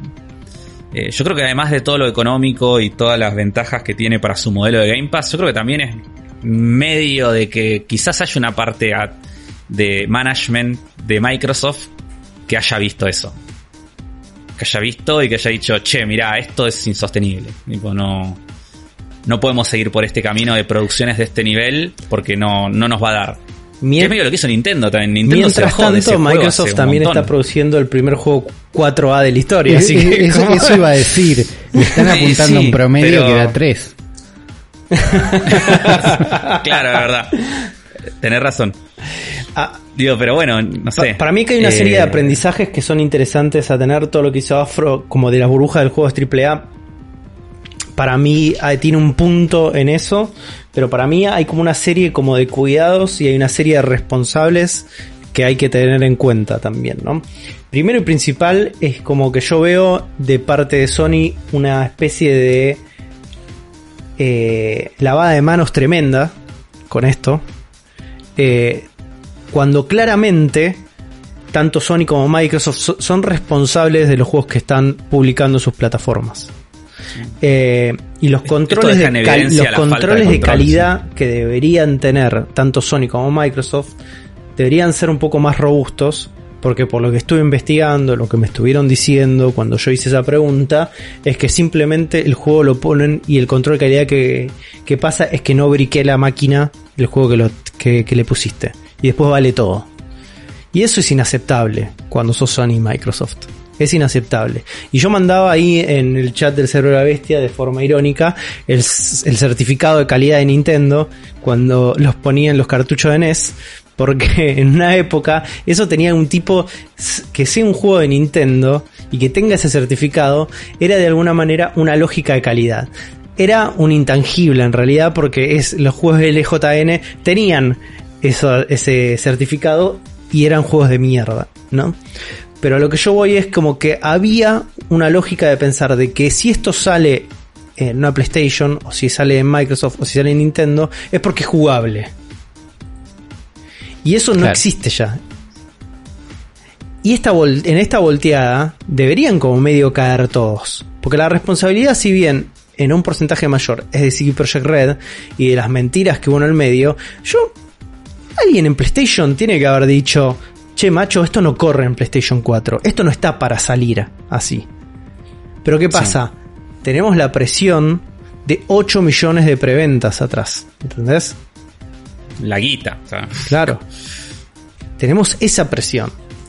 Alguien en PlayStation le dio el sí que salga esto. Alguien en Microsoft dijo que salga en sí, a pesar de que no estaba en condiciones de salir. Entonces, si bien vamos a apuntar con el dedo así de Project Red y todos los chanchullos que nos enteraremos en el futuro de lo que habrán pasado en el desarrollo de este juego, que ese dossier va a estar hermoso, chicos. Y la verdad, sí. Eh, sí, sí, sí. Eh, acá hay una responsabilidad gigante de ambas plataformas, de Sony y de Microsoft. Y hay una responsabilidad enorme de la prensa. Nosotros, que en este momento no somos prensa del cerebro de la bestia, también podemos apuntar a la prensa. Acá. ¿Por, qué hay una responsabilidad enorme de la prensa? Porque yo ya estuve viendo representantes de la prensa decir qué jugada elegante la de PlayStation. De sacar un juego Sí, que es no, no. injugable. Y decís, papito, no, no, Bien, no, Sony. no es así. No. No es por ahí. No es por ahí la mano, porque si nosotros directamente responsabilizamos un solo developer, este caso es un caso aislado y no se prende absolutamente nada. Y si nosotros estamos diciendo que la industria AAA en este momento está siendo insalubre, está con expectativas que no se pueden cumplir, está este, atravesando los, unos momentos, los peores momentos porque evidentemente estamos contra eh, pidiendo cada vez productos mucho más este, complejos, más robustos, más grandes, pero al mismo tiempo eso exige muchísimo más trabajo de personas que la industria no está dispuesta a cubrir. Estamos generando cada vez una bola de nieve que lleva a lo que dice Afro, que es el debacle de la industria AAA. Y eso se va a llevar puestos Sí. de trabajo, se va a llevar mucha gente encima. No es joda. Esto no es joda. Es que Entonces, cuando vos tenés un, Sí, decilo, Afro, decilo. No, digo que cuando vos tenés un esquema de crecimiento, o sea, que, que tu único parámetro es crecer, digo, tu único factor eh, que te importa es crecer en ventas, en números, en todo, digo, eso es insostenible, en algún momento no, no, no se puede llegar, entonces es como, no, todos tus KPIs, digo, tus números no pueden ser siempre para arriba. Imposible. Entonces, si vos no puedes tener un juego que salga todos los años, que dure, que sea un open world, que dure 60 horas, que tenga contenido para hacer 150 horas de, de coso, que sean todos assets nuevos, que, o sea, con- y todo el tiempo que eso siga creciendo, creciendo, creciendo, que los juegos sean cada vez más gigantes, mejores, eh, Tenés que ser Ubisoft. es un, Tenés que ser Ubisoft. Y que tampoco, tampoco le da a Ubisoft, porque Ubisoft cada 2x3 eh, le sale mal. Digo, acordad, acordemos, ¿no? Es este- no sé si fue este mismo año o el año pasado que saqué el último Ghost Recon, que fue un desastre. Es como es un juego que también salió rotísimo y que fue un, tuvo un montón de problemas. Pero la, la única Eh, manera de bancarte eso es tener una estructura como la que tiene Ubisoft, donde puede fallar incluso también, como decís vos, Afro, pero Sí. tenés 45 estudios desperdiados por el mundo. Y eso sí. Digo, hay- por lo menos Ubisoft tiene una política de crecimiento, pero al mismo tiempo tiene esta, esta, esta lógica de sacar los juegos como si fueran pizzas, ¿no? como de sacar uno atrás del otro, El dentro de es el el modelo fordista de Si ese es tu modelo de negocio, la única manera de que eso sea sostenible es, en- es enlatarlos, como hace Ubisoft, y tener eh, una especie de, como de, de estructura a nivel fuerza de trabajo que te permita hacerlo. ¿Va a fallar? Va a fallar. Lo estamos viendo constantemente. Y a veces te sale bien. Eh, y a veces incluso tenés la oportunidad de hacer eso e innovar, como pasó con Watch Dogs Legion, que mucha gente lo odia, pero no vamos a poder decir que no propone cosas nuevas. Claro. Entonces, lo de CD Projekt Red es la, es, es la famosa crónica de una muerte anunciada. Sigue siendo este un estudio chico, con muchísima ambición, con un juego que sentó un precedente enorme, donde la gente este, lo amó, la expectativa creció, los, eh, los, la mesa acreedores y las inversiones deben haber subido muchísimo. No les dio la nafta, evidentemente. Al mismo tiempo, todo lo que hablamos al principio de la falta de contacto con este juegos más actuales, con sus contemporáneos y todo eso se nota en este juego. Eh, y ya nos enteraremos más adelante de lo que es lo que realmente pasó dentro de todas las decisiones que se tomaron de este juego. Pero me parece peligroso a mí decir que esto es solamente de una cu- culpa de CD Projekt Red. Me parece peligroso festejar movidas corporativas como las de Sony, como vi miembros de la prensa hacer durante esta semana. Y me parece peligroso no agarrar este momento histórico, diseccionarlo y empezar a, empe- a trabajar en nuevas estructuras y en nuevos planteos que sean más humanitarios, porque me parece que eso es lo principal, y que hagan también como un mea culpa de la industria. A nivel de cómo Sí, manejan las y- expectativas y cómo manejan el marketing. Y creo que también eh, es algo que tiene que abarcar no solo a la, a la parte industria, digo, negocio, sino creo que también, eh, o sea, de desarrolladores, sino también me parece que a los jugadores, a los gamers, Eh, esto también tiene que ser un punto de mostrar y aprender un montón de cosas acá. Eh, porque uno de los problemas, este, este problema que tiene la cultura gamer, que es un asco en un montón de cosas, eh, pero esto de creer que, de creerse el hype y el marketing de los juegos y salir a acosar periodistas eh, solo porque ponen un puntaje con el que no estás de acuerdo de un juego que no jugaste eh, es ridículo y no es la primera vez que pasa. el último video que, sacó el último video que sacó Jim Sterling es muy bueno, se lo recomiendo, que habla sobre, sobre esto precisamente. Eh, y habla todo sobre esto, sobre cómo todas las veces. Recuerdo que a Jim Sterling lo salió a matar también la gente porque él le puso un 7 al Breath of the Wild. Con lo cual estoy muy en desacuerdo, pero no es para salir a, a, no, pero al chabón. Tendrá sus razones para que Breath of the Wild sea un 7 para él también. Claro, tendrá sus razones y de última, cuando la gente lo salió a bardear, eh, el juego no había, no, no, había salido a la venta, y la gente no lo había jugado todavía. Eso pasa, pero acá se encuentra también con que el público tipo, gamer en general tiene esa tendencia y si, y si Project Red con Cyberpunk, con parte de la prensa que hicieron, un poco le apuntaron a la peor parte de ese público también. Un poco jugaron con todos los chistes que, le, que iba a buscar esa parte. Como que ellos armaron un poco esa base de usuarios que después iban a defender sus reviews para que sean un 10 o muerte. Y la base de usuario Edge, sí. Eh, hay, una responsabilidad también, evidentemente, como de los estudios de sus comunidades, ¿no? Sí. Eh, digo, ya lo hemos visto a, a Troy Baker eh, en el momento, también él incitando ataques a periodistas.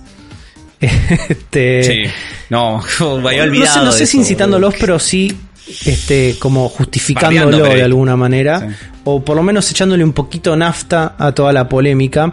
Y mismo los que tienen como roles ahí, porque Troy Baker es el actor de voz en The Last of Us, eh, y es un chabón. Y en la mitad de los videojuegos. Y es un chabón con opiniones, viste, polarizantes también sobre la industria y su. Y podemos hablar muy bien de su trabajo, podemos no estar de acuerdo con sus opiniones y su manera de expresarlas, pero nosotros creemos que hay cuestiones que donde directamente el chabón se pone en riesgo al expresarse de esa manera el trabajo de otra persona. Y que Troy, Baker moviliza gente. Y moviliza gente de una manera que ese, ese tipo de gente que él moviliza directamente lleva ataques hacia el trabajo de otra persona, de un periodista en este caso. Entonces, esas, esos pequeños cuidados Digo, es algo que, primero, la cultura del gaming no está preparada para lidiar con eso. No está preparada. Pero no está preparada porque no hay, no hay etiqueta y educación para esto. No hay una percepción real de la persona que está detrás de esos momentos y el riesgo que cubre, que, que corre su trabajo, su integridad. No existe eso. Y por otro lado, digo, yo digo que es responsabilidad de las empresas eso, de hacer las comunidades este, un poco más saludables. Sí, es, las empresas cuidando su comunidad y es la prensa también como le corresponde a, Naughty Dog le, corresponde a tener le corresponde así de Project Red nos corresponde a nosotros en los lugares que nos corresponda les corresponde a las personas que, que son este generadores de contenido, porque en definitivamente un juego es un contenido, es la gente que vela en pos de su contenido. Eh, entonces me parece que ese es un área más a trabajar. Digo, ya se trabaja de alguna manera. Existen community managers, existe gente que hace moderación dentro de comunidades de videojuegos.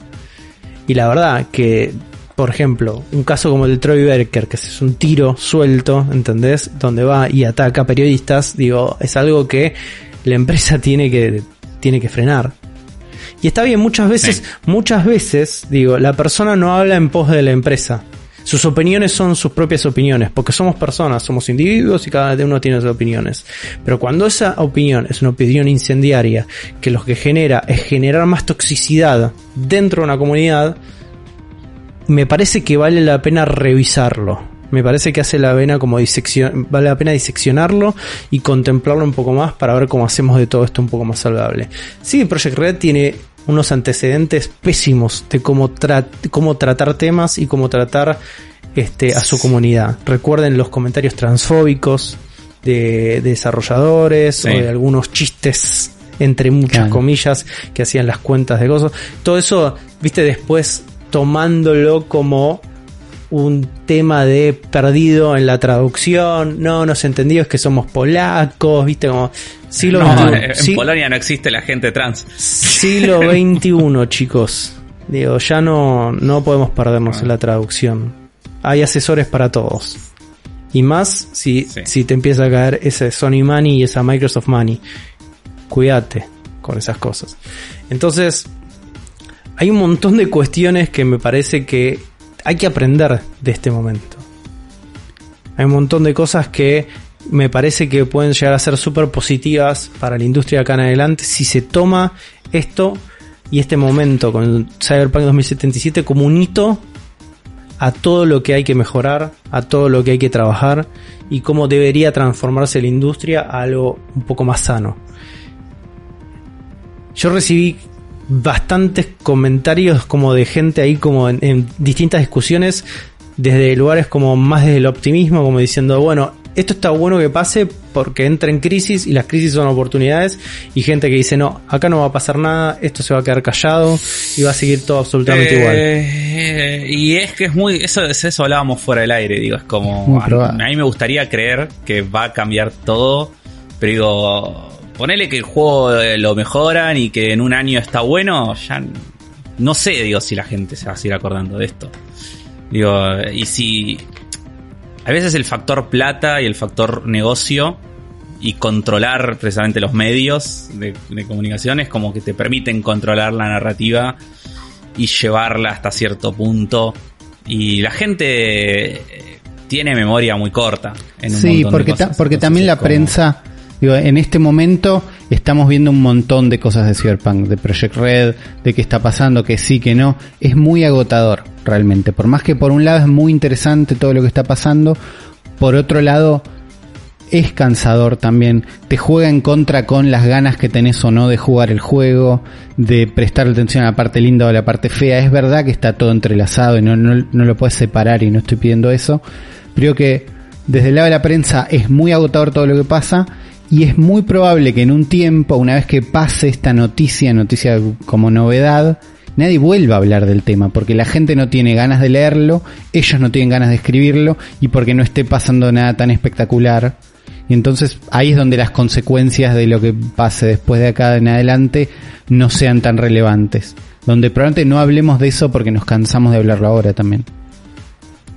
Eh, entonces es un momento para prestar atención es un momento para ver lo lindo de todo lo que es lindo en el sentido de que es interesante ver todo lo que está pasando con, con Cyberpunk, con CD Projekt Red, pero también está todo muy teñido de las peores opiniones en el medio, de cualquiera de las notas que hablan de lo que estamos hablando en este momento, no vayas a los comentarios. Eh, en ninguna, por las dudas, como regla general, porque vas a estar mejor. Eh, entonces, es, es, difícil de cubrir después de un tiempo, eso digo. Eh, por eso mi duda de qué pasa más adelante cuando ya está, no se habla más de esto y listo. Y nadie tiene ganas de volver ahí. Porque es incómodo, porque es confuso, porque trae a la mejor y la peor gente. Eh, pero en el medio yo quería recomendar tres notas que me gustaron, que lamentablemente son en inglés, pero que si pueden llegar a leerlas, pues que están buenas. Muchas dicen lo mismo que hablamos acá, pero en Polygon, Stacy Henley hizo una de Cyberpunk Edgelord Marketing. Que it sucks that ah, Cyberpunk 2077 eh, Edgelord Marketing works so well.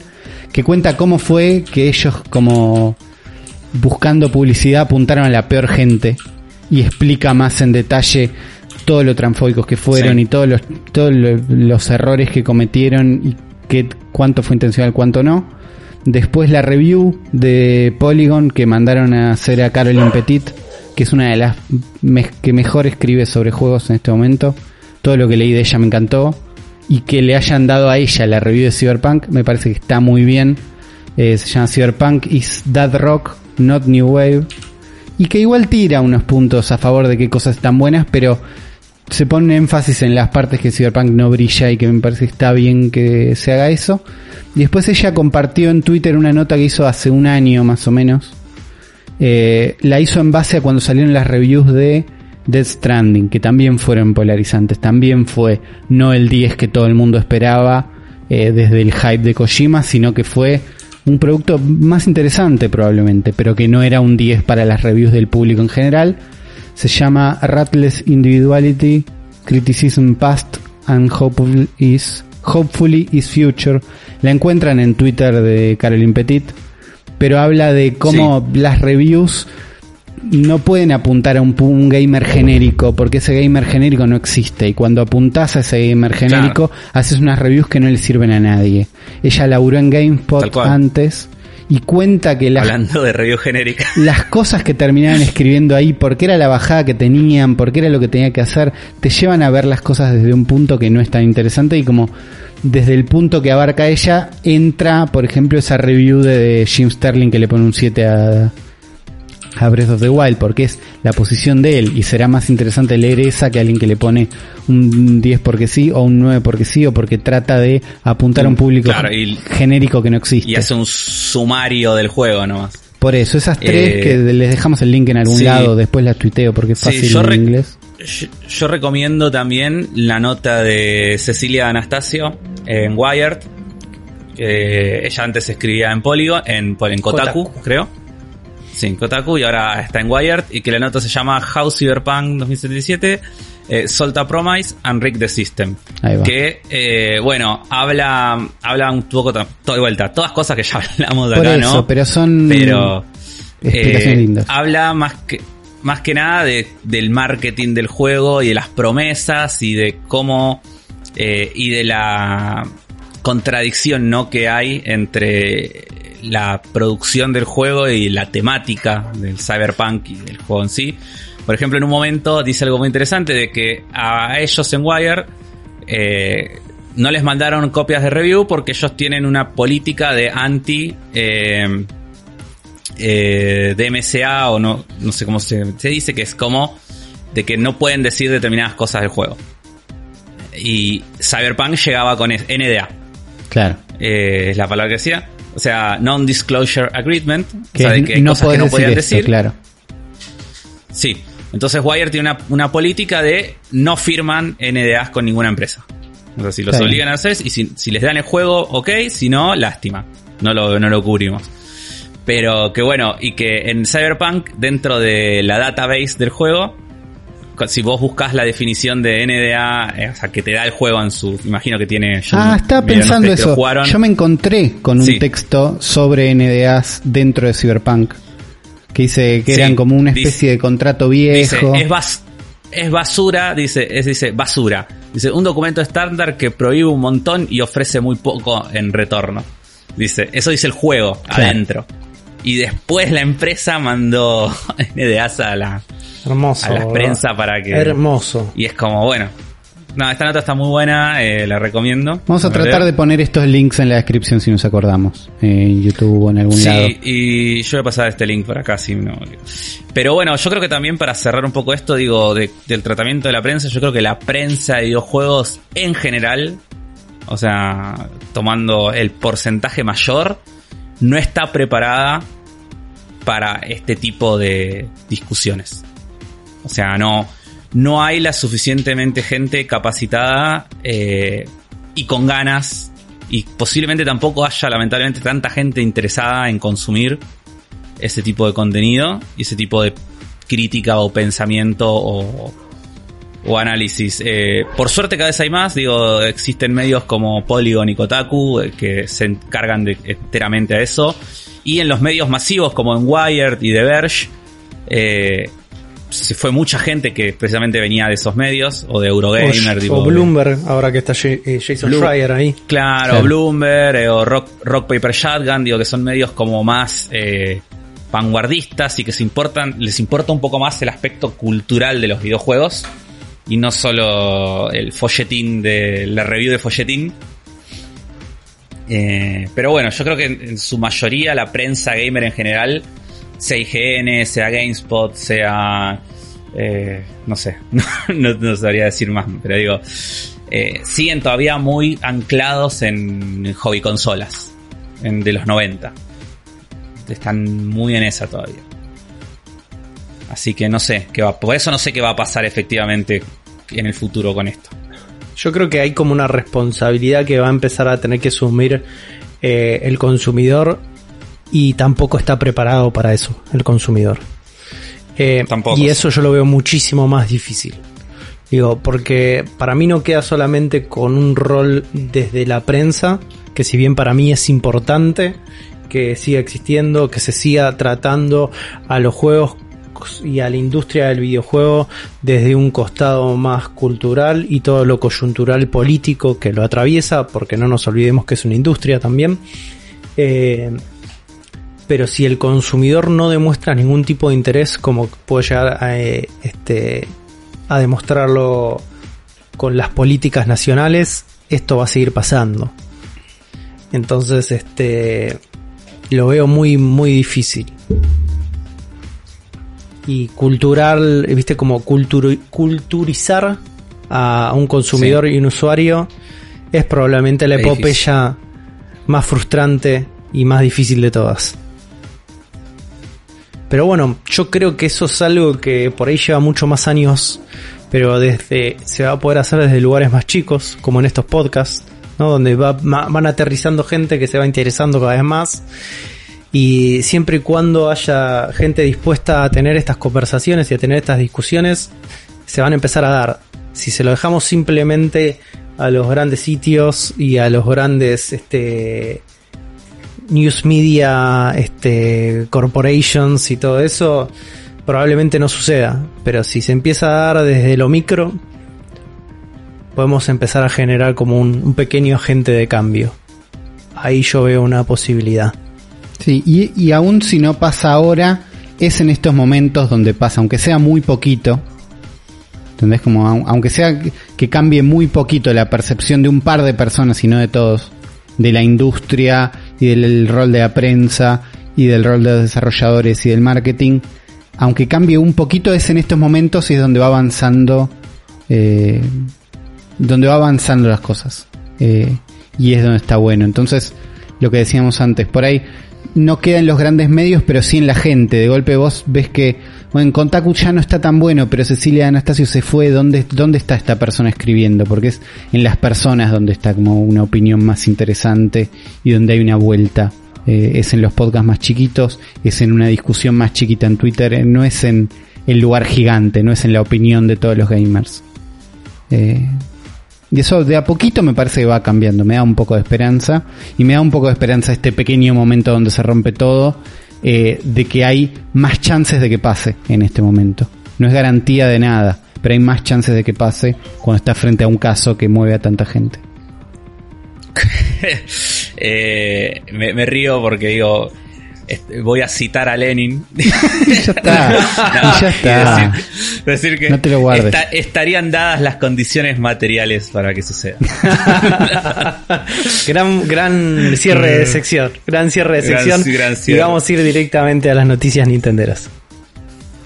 Noticias nintenderas de ayer y hoy. Este va a ser un momento muy enriquecedor para mí, en lo particular, porque durante esta, este encierro que tuve en Night City de la última semana, no estoy en, absolutamente en contacto con ningún tipo de noticia nintendera. Sí me voy a enterar todo en este momento. Cosas como que, por ejemplo, hubo una Nindirect. Sorpresa, uh, con muy lindas novedades. Sí, eh, ¿qué día fue esto? El 15 de diciembre, fue el martes. Mal martes, ¿no, Uli? miércoles. El, eh, el, martes tuvimos una pequeña Nindirect, ¿no? De estas Indie World Showcase, es el nombre. Que arran duró 17 minutos, arrancó con que Spelunky 1 y 2 van a salir en Nintendo Switch. Así que... Castor va a estar en su salsa. Sí, sí, Castor va a estar... muy, favorito de Castor. No, me gusta, pero algún día lo tengo que jugar. Pues todo el mundo yo me Yo el un 1, me lo bajé, va, lo compré, lo tengo, lo jugué 10 minutos y nunca más. Ah, eh, es un juego que me gustaría jugarlo, pero no sé. Siento que es demasiado roguelite para mí. Claro. Como que a mí me gustan más los roguelite que tienen progreso y no tanto los que 100% roguelike de que cada run es único y, y no progresas nada Claro. entre uno y otro. No te gusta tanto Eh, el castigo. Sí, me gusta más que se que continúe, o sea, que lo que haya hecho sirva para algo. Pero bueno, son no, gustos. Eh, sale en invierno nuestro del año que viene. 2021. Después mostraron un juego de pelea de gatos eh, poligonales, eh, muy una estética muy parecida al Untitled juego del ganso. De entrada parece Untitled Untitled Goose, Game de gatos. Después vemos que tiene unas Sí. físicas más bien falopa. Ubicás este humor con física falopa. Sí. Que maneja tipo mucho el Goat indie. Simulator. Claro. Eh, menos realista de Goat Simulator. Se llama Fisty Fluffs. Y parece ser además multiplayer de gatos. Sí, donde les podés poner mochila. Donde podés pelear, romper todo. Donde la forma en que contar cómo, con- que cuenta cómo rompes todo es con la guita que va a costar. Entonces se revolean como si fueran puntos de daño, pero precios por todos lados. Eh, Puede ser divertido esto. puede eh. ser divertido, puede ser un, puede, puede no. Después seguimos en el mundo de la, vimos mucha física falopa graciosa.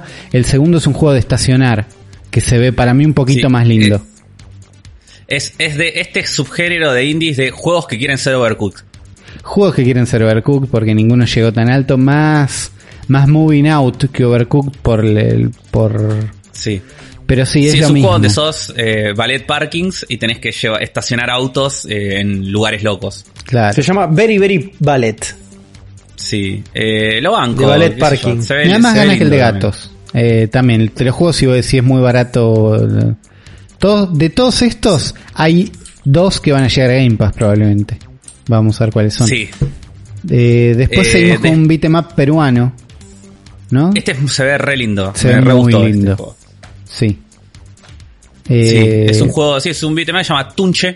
Bien. Y, y es un juego peruano, dijiste, sí, donde son Sí. personajes que son eh, medio, medio aborígenes, medio incas, deben ser, supongo. Sí, es de Perú. Eh, y nada, que pelean, es un beat'em up, eh, 2D dibujado a mano, todo muy, muy lindo. Y eh, tiene de personaje invitado a la pibita de A Hat in Time por algún motivo. No sabemos, pero bueno. Pues son amigos de los developers, seguro. Claro. Es O de- eso. sí. Pero Eh, nada, este se ve, se ve muy lindo. Sí, me gusta. Es de los más lindos que vimos. Después llega El- ese- Cyber ese Shadow. Este yo lo tenía en mi lista de Fantasy Critic de este año, pero no salió. Ni Sí. jugamos Fantasy Critic este año. Ni- Pero ni es el nuevo juego de Jack entre- Club Game. Sí. Ah, no, la- no la tenía esa. Apa, garantía de calidad y ahí un Ya poquito. está. No, ahora me mejoró más, más de, o sea, ya me había gustado y ahora me gusta más. Sí, los creadores de Shovel Knight y, y esto es como una especie de mezcla entre Ninja Gaiden y Contra. Yo le veo Y un fantasmita se- de Shatterhand o del Soulbrain en realidad. A Que, full, me, que a me da, me, me llena el corazón. Se- Y lo que vimos acá es fecha de lanzamiento, que era lo que no sabíamos y por eso yo pensaba que salía este año, que es dentro de muy poco, a ver dónde está, 26, 26 de enero. enero. Eh, el mes que viene. Cyber Shadow. Este, este tiene pinta de juego de Game Pass, Uli, eh. No sé, pero este, este tiene pinta de que lo persigo hasta afuera de Game Pass. Eh, Sí, sí, yo también lo quiero jugar este. Con un Sí, guiño este especial me- al store argentino de Switch, podría aparecer en pesos. Podría aparecer en No me pesos. jodería pagarlo en pesos, la verdad. No, para nada. Este juego va a salir también en Steam, que va a salir 200 pesos, y va a salir Uh, una, sí. luca, una mucha 500 en el store de Argentina de, Sí, sí, yo lo voy a de jugar. Switch. en- Eso sí. Es muy Después lindo.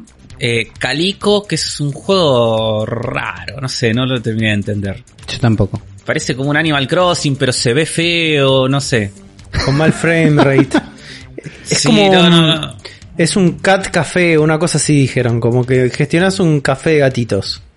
Sí, muy raro. Pero no entiendo la Eh, escala. Hay, hay momentos donde los personajes tienen eh, tamaño Toy Story, momentos que tienen tamaño humano. No lo entiendo y no se ve lindo. La verdad es eso. No sé, sí, la interfaz es fea, no sé, no, no me gusta.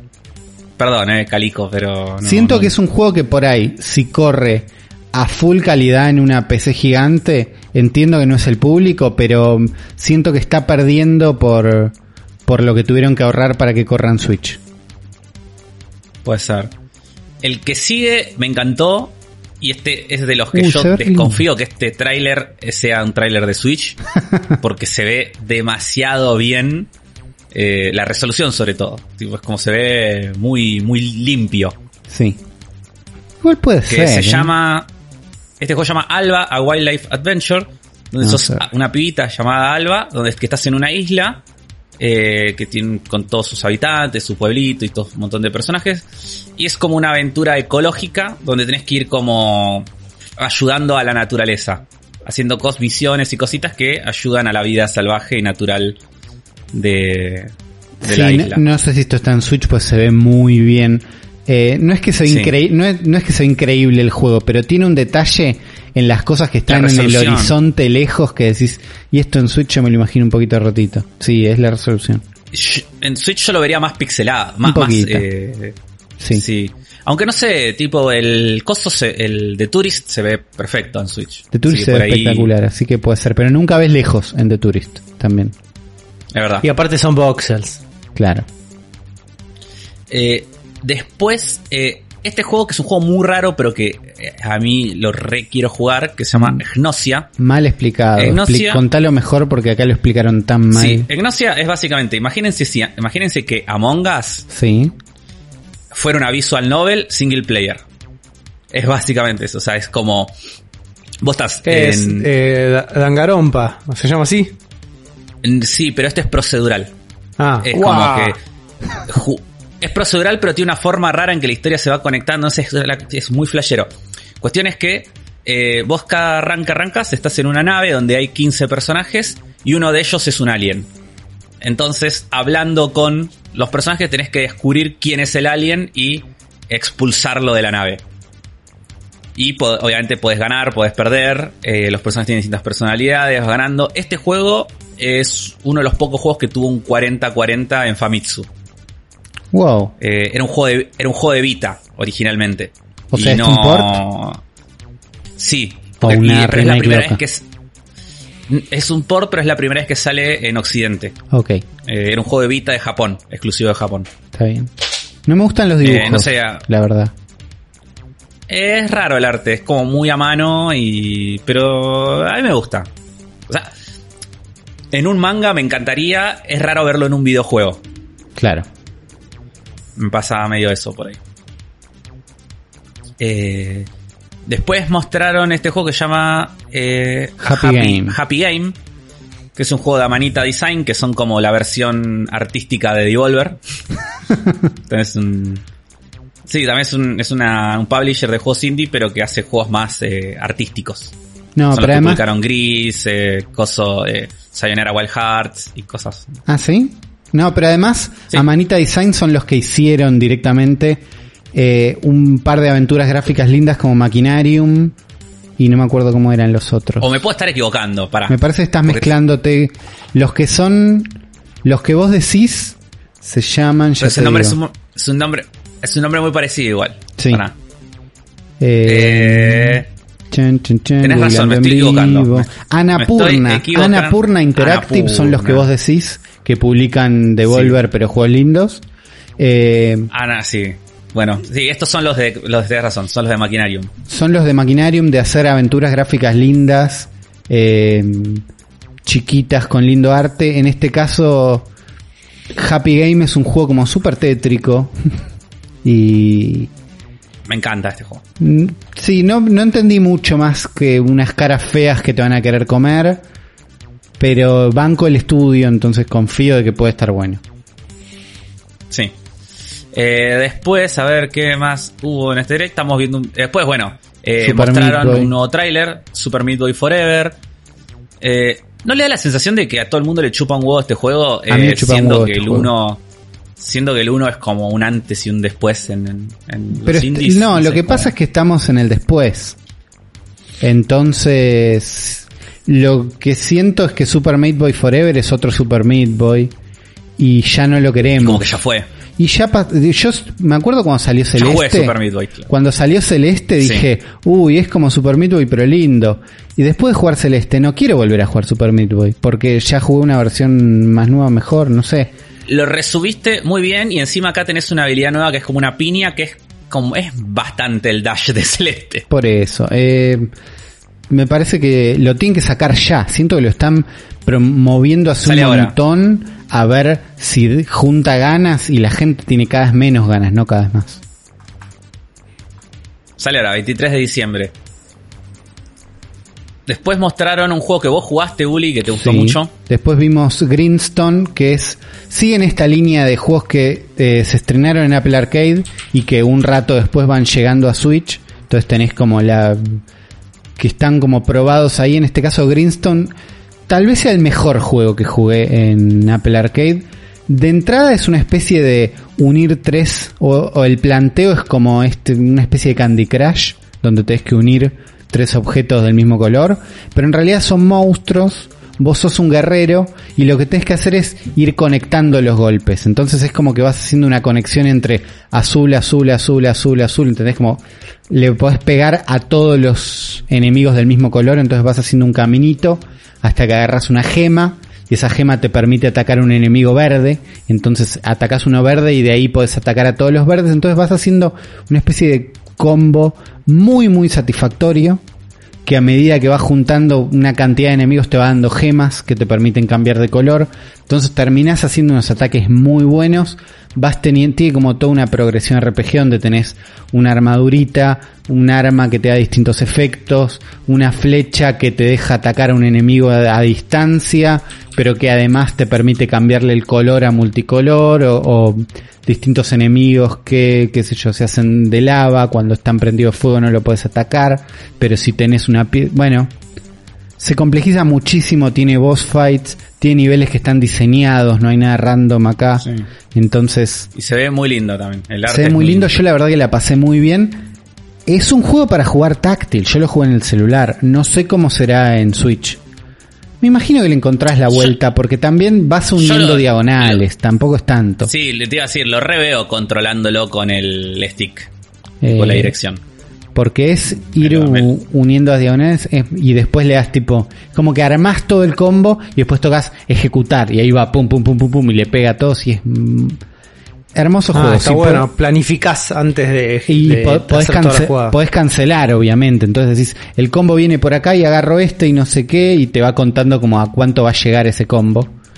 Y decís, no, mejor primero me tomo una poción de no sé cuánto. Pum, lo armás de vuelta y tenés jefes, subjefes, gemas especiales, objetivos. Lo hice 100% este juego, jugué muchísimo. Se lo recomiendo muchísimo a cualquiera que le quede más o menos cerca para jugarlo. Está muy bien. Eh, después mostraron un popurrí de jueguitos que se ven todos muy lindos, pero no, no, no sabemos mucho más que eso. No, además en el Popurrí vimos, Sí. creo que está Stardew Valley, como vimos juegos. No, está la secuela de, de To The Moon, Ah, Finding igual, Paradise. Es igual. que tiene un arte muy parecido a, a Stardew Valley, pero es bien. la secuela de To The Moon. Ah, ahí va. Que si no jugaron To The Moon, está en Switch también y jueguenlo porque es una maravilla. Uli, ¿jugaste To The Moon? No tengo idea de que es todo el mundo. Yo soy sincero. To The Moon, el, el momento tangente, pero es necesarísimo. Juan, ¿vos lo jugaste? No jugué To The Moon, ya sé cuál es. Es Y- un 10 en Steam y un 4 en Google Play. 4 de 5 igual, no se asusten. Eh, to The Moon es un jueguito hecho con RPG Maker por una sola Sí. persona. Que es una historia interactiva, dura unas dos horitas más o menos, puede un poquito más. Donde la historia es muy parecida a Eterno Resplandor de una mente sin recuerdos, porque vos sos estos dos científicos que básicamente lo que hacen es van a gente que está por morir y le cumplen, tipo, le, le- los conectan a una máquina y le dan la oportunidad de eh, cumplir un deseo de su vida. Pero el deseo no se cumple en la vida real, sino que la persona lo imagina. Ok. Pero para poder cumplir los deseos, o sea, pr- primero ellos tienen que atravesar como todos los recuerdos de, las de la persona yendo hacia atrás en su vida. Entonces, bueno, la, histo- la historia de los demonios es tipo, vos llegas a, estos dos personajes, van a ver, a ver un viejo y empezás a ver toda la vida de este viejo yendo para atrás. A ver, tipo, por qué, porque el viejo lo que desea es eh, ir a la luna. Entonces lo que yo quiero ver es por qué quiere ir a la luna. Claro. Y bueno, ves la historia y es un juego que cuando llega al momento que el juego es un juego para llorar. Es un, te iba a preguntar Y si era un juego de llorar, porque me Es- pareció que sí. Es un juego re para llorar y todo el mundo lo empieza a jugar diciendo, sí, ya sé que es un juego para llorar, voy a tratar de no llorar. O ya sé que voy a, ya sé que me va a querer llorar, así que me la voy a bancar. Claro. Y te juro que cuando llega el momento que el juego quiere que llores, es imposible. Es imposible no llorar con este juego. Pero no, no, no. Te, te destruye este juego. Pero, mal, es un juego que está 20 pesos en Steam. 130 Jueguenlo, porque pesos en es, eh, Steam. es, realmente es una experiencia alucinante. Ok, a ver cómo es esto Muy, muy wishlist. Eh, y aparte lo- es, es como ver una peli, lo jugás, dura dos horas, lo, Claro, bueno, eso está bueno. Sí. Y bueno, y esta Direct cerró con eh, el anuncio de que sale en Switch el Among Us. Bien. El juego del 2020 que por ahí para el 2021 ya a nadie le importa, pero está bien. Sale en Switch. Bien por ellos. Eh, estaría bueno que tenga crossplay. No sé cómo maneja el crossplay Among Us. Sí, con, sé que está en celulares, Se- sé eh, que sí, hay Se sí. puede jugar desde celular a celulares PC, sí, sí. y se puede jugar en PC al mismo Bien. tiempo. Sí, sí. Bien, bueno, entonces no creo que tengan problema.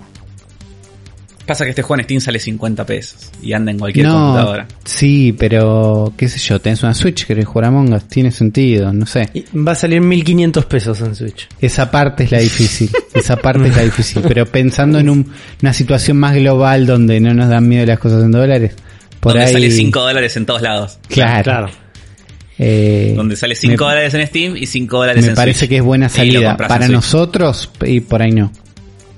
La verdad que por ahí no. Y ese sería como una especie de utopía inalcanzable. Pero Claro.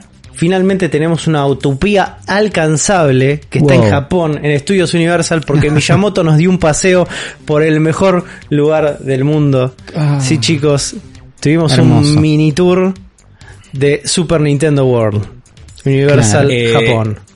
Yo se los dije a ustedes por WhatsApp, eh, lo repito acá, creo que nunca en mi vida lo vi a Miyamoto tan feliz como en este video. No, boludo, estaba re contento. Primero y principal, vamos, vamos a, a sacarnos esto de encima. Shigeru Miyamoto se presenta como el padre de Mario. ¿Entienden? Es, es un Sí. montón eso, Eso boludo. pasa. Ya arran- arran- arrancamos con eso, con, con ese golpe. Soy el padre de Mario. ¡Fa, boludo! Me querés matar, I am Miyamoto. Mario, I am your father. No, y después. Y después se los cruza y le dice, papá tiene que ir a trabajar. O sea que so- sostiene el, sostiene el Sostiene el personaje. rol. No es, no es una forma de decir, porque vos podés decir, no, es el padre de los JRPG, no sé qué, bueno, buenísimo, una forma de... No, cuando dice papá tiene que ir a trabajar, no, es, no hay ningún... Ninguna Eh, duda. Papá está ocupado, nos vemos, no, eh, es muchísimo y es fantástico. está re contento. Miyamoto se ve que le está disfrutando eh, muchísimo el tema esto de que ve materializado su obra en un parque Universal. ¿Quién no estaría así también, no? Como básicamente sí, inmortalizado en Disney, te dirían. de alguna manera. Pero bueno, hice un, hace un pequeño tour eh, recorriendo Super Mario, Super Nintendo World eh, de Japón. Y lo que muestra es todo muy lindo. Me sorprendió la escala, porque pensé que iba a ser todo más chiquito. Yo también. Es gigante. eh, pero Digo, parece todo va, gigante. Sí, cuando, o sea, cuando lo ves así, eh, enfocado, de, cuando te hacen como el paneo de todo, decís, es medio chiquito. Y después Hay ves a momentos que parece el chiquito, medio cuando lo ves lugar. parado toma escala. Claro, Claro. ahí tomás con... Yo pensé que iba a ser mucho más chico ya de entrada. Y después cuando empecé a ver estas imágenes, el recorrido y todo, eh, ahí medio que empecé a entender cómo es la configuración de- Lo- del parque. Lo que me pasa es que Sí. ver el parque gigante decorado tiene como hasta muy arriba unas moneditas y unos personajes y unos animatronics y unas cosas. Al ser la lógica de Mario y ver moneditas allá arriba, yo no puedo parar ¿Querés de pensar que puedo ir hasta ahí. Claro. Y me Claro, parece que no. hasta ahí. Y Me parece que no vas a poder, Uli, ¿no? Estoy entrenado No, no, para pensar que sí. Pero no. Pero la- Es que no vas a poder. Te- imagínate si subís ahí, te, se cae un pibe. No, no hay chance, no. no hay chance. no va a pasar. En, en el video Miyamoto, mira, Miyamoto arranca desde la entrada donde se mete en un tubo y se sale desde el lobby del castillo de Peach y después hace como un recorrido por distintos lugares donde muestra actividades. Que las Sí. actividades son más que nada la interacción eh, casi de realidad aumentada entre un reloj de Mario que tiene él con distintos cubitos, bloques en el mundo o distintos Sí. que están Es- ahí tirados donde interactúan. Esa- Claro, porque este parque es como que el chiste es que está lleno de estos. eh, le dicen actividades, le dice él, Sí. En el video, peor nombre. que son como. Pero, Claro, que son como puzzles en la vida real, básicamente. Claro. Es como mini. eh, eh, a mí lo que me llama la atención de esto, digo, es como que yo lo veo acá y está buenísimo, pero digo, ¿cómo va a funcionar todo esto Lleno de cuando gente. esto esté lleno de gente? Con claro. una, claro. Sí, no. Cuando venga un pibito Con delante tuyo filas y te haga inmensas coso para cada que vos. bloquecito con de filas, pregunta. Claro.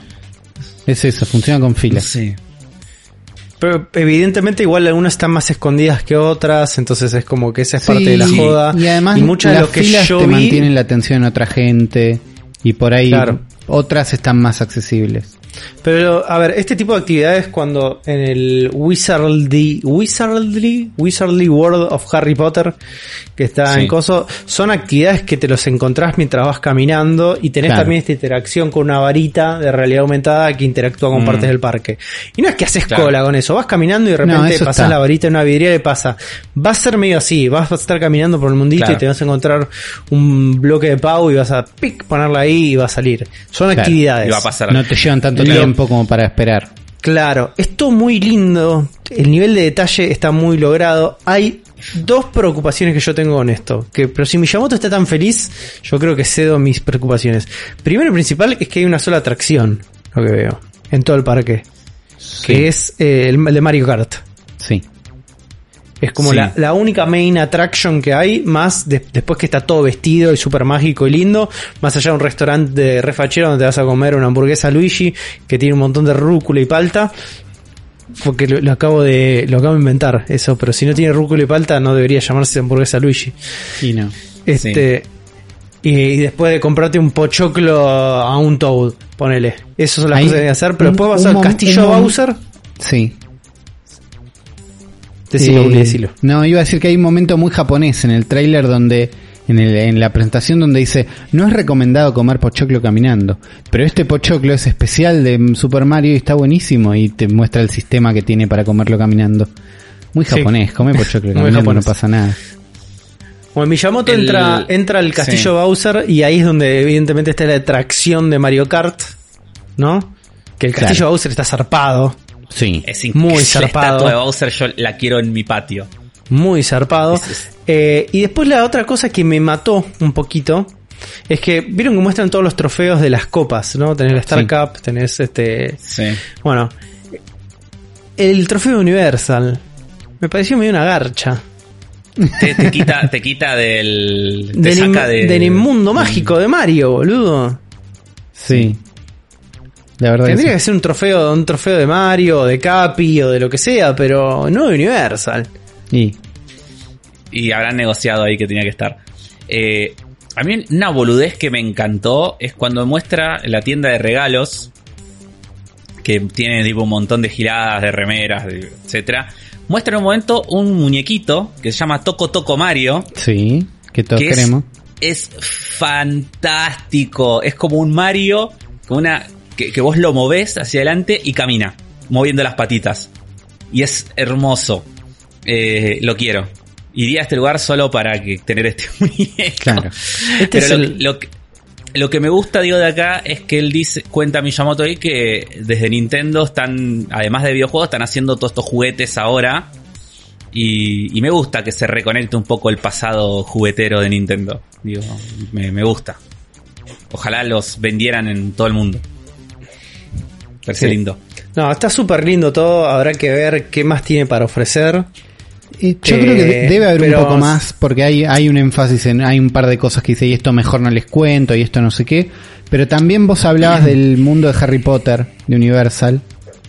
No es tanto más grande. Tiene una atracción No, y una montaña Porque- rusa.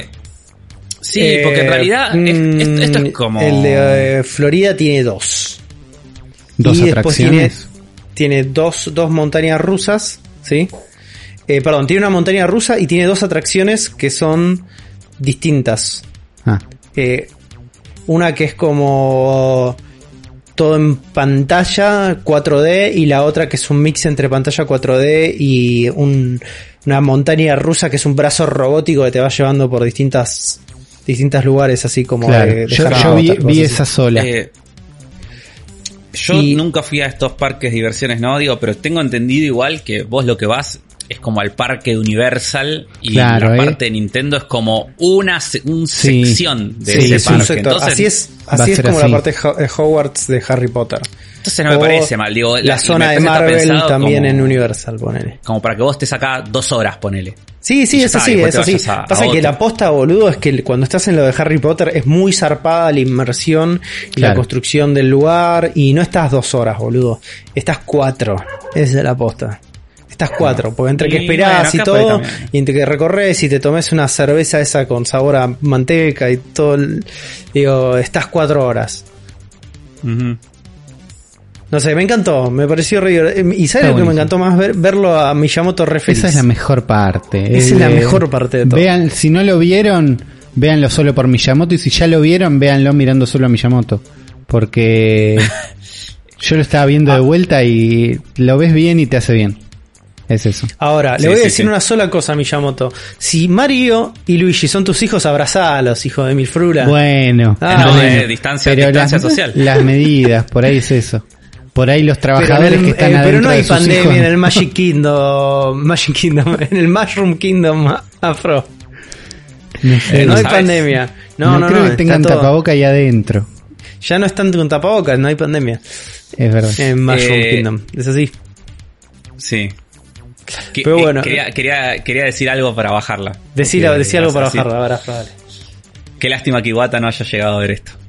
No, devastador. Terrible. Terminar, cerrar el podcast. Devastador. ¿Sabes Chao. qué? Vamos a mejores noticias. Se Dale. vienen nuevos juegos para SNES y Netflix Online. Vamos, llegaron eh, para completar la trilogía de Afro, llega Donkey Kong Country Sí. 3, Dixie Kong Double Trouble. ¿Qué onda Afro? ¿Está buenísimo? Sí, ¿Es el mejor o el peor? Es el más flojo de la trilogía, Típico de Afro.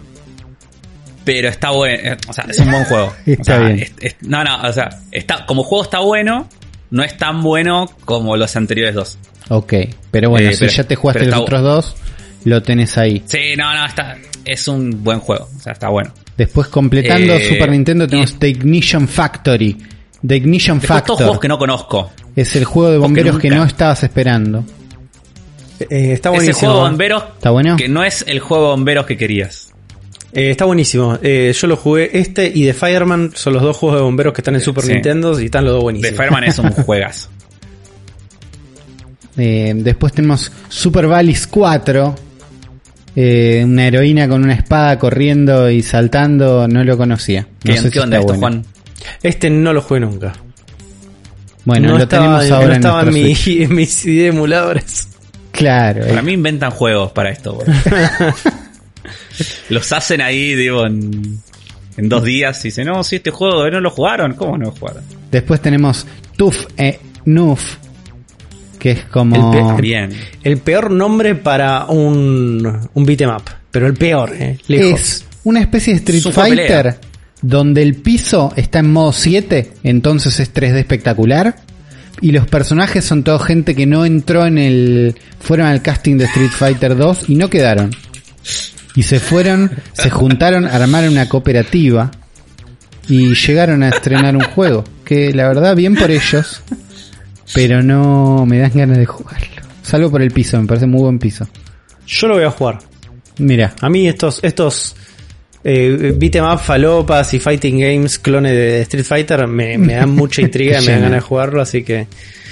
Eh, en japonés este juego se llama Dead Dance. Decime si no jugás mejor Dead Dance No, que Tufen North, Tufenor. boludo. Dead Dance, boludo, me estás jodiendo. ¿Por qué son le cambiaron el nombre, boludo? ah, Qué, tremendo. no Y busquen, busquen el arte de tapa japonés, que es como una cosa de en Mad Max. Medio hiperrealista. Uy, y la uy, uy, tapa. Y la tapa que es este Ah, americana. está buenísima la tapa. Hecha por. Es un escaneo de un arte de Jim Lee en los noventas. Que es un asco. Nah, to- todo mal hacen. Todo Todo mal. Hey, punk, are you tough enough? Ah, es por ahí eso. entendí. Tough enough. Ahí, enten- ahí entendí. Ay, son unos Tough estúpidos igual de es mierda. malísimo. Son unos estúpidos de mierda. No lo jueguen. Son, son unos que estúpidos. leerlo, claro, tenés que leerlo en contexto. Tough no, enough. no, me indigné. Dead, Dead Dance, Dance. boludo. Era tremendo Ah. Dead Dance. Bueno, Qué Está buenísima la tapa japonesa encima. sí, pero y por último, para la NES sale Nightshade, que creo que es la es una de las pocas como aventuras gráficas point and click y de acción que tiene el Nintendo. Es una rareza este juego, nunca lo pude jugar, pero es una rareza total. Me Tal- gustaría ahora lo puedes jugar en tu casa, bueno. ahora lo puedes jugar en la cama, ahora tal vez ya lo tengas descargado en tu Nintendo Switch.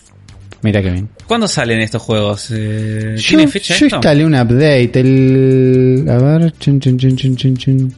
No dice. No dicen, Va- pero... ya- Are now available. Ah, sí. Ya están, ya están. Deben ya están, estar, Ya están. yo creo que voy a abrir, voy a abrir. Nintendo Switch Online, a ver qué dice. En este mismo instante.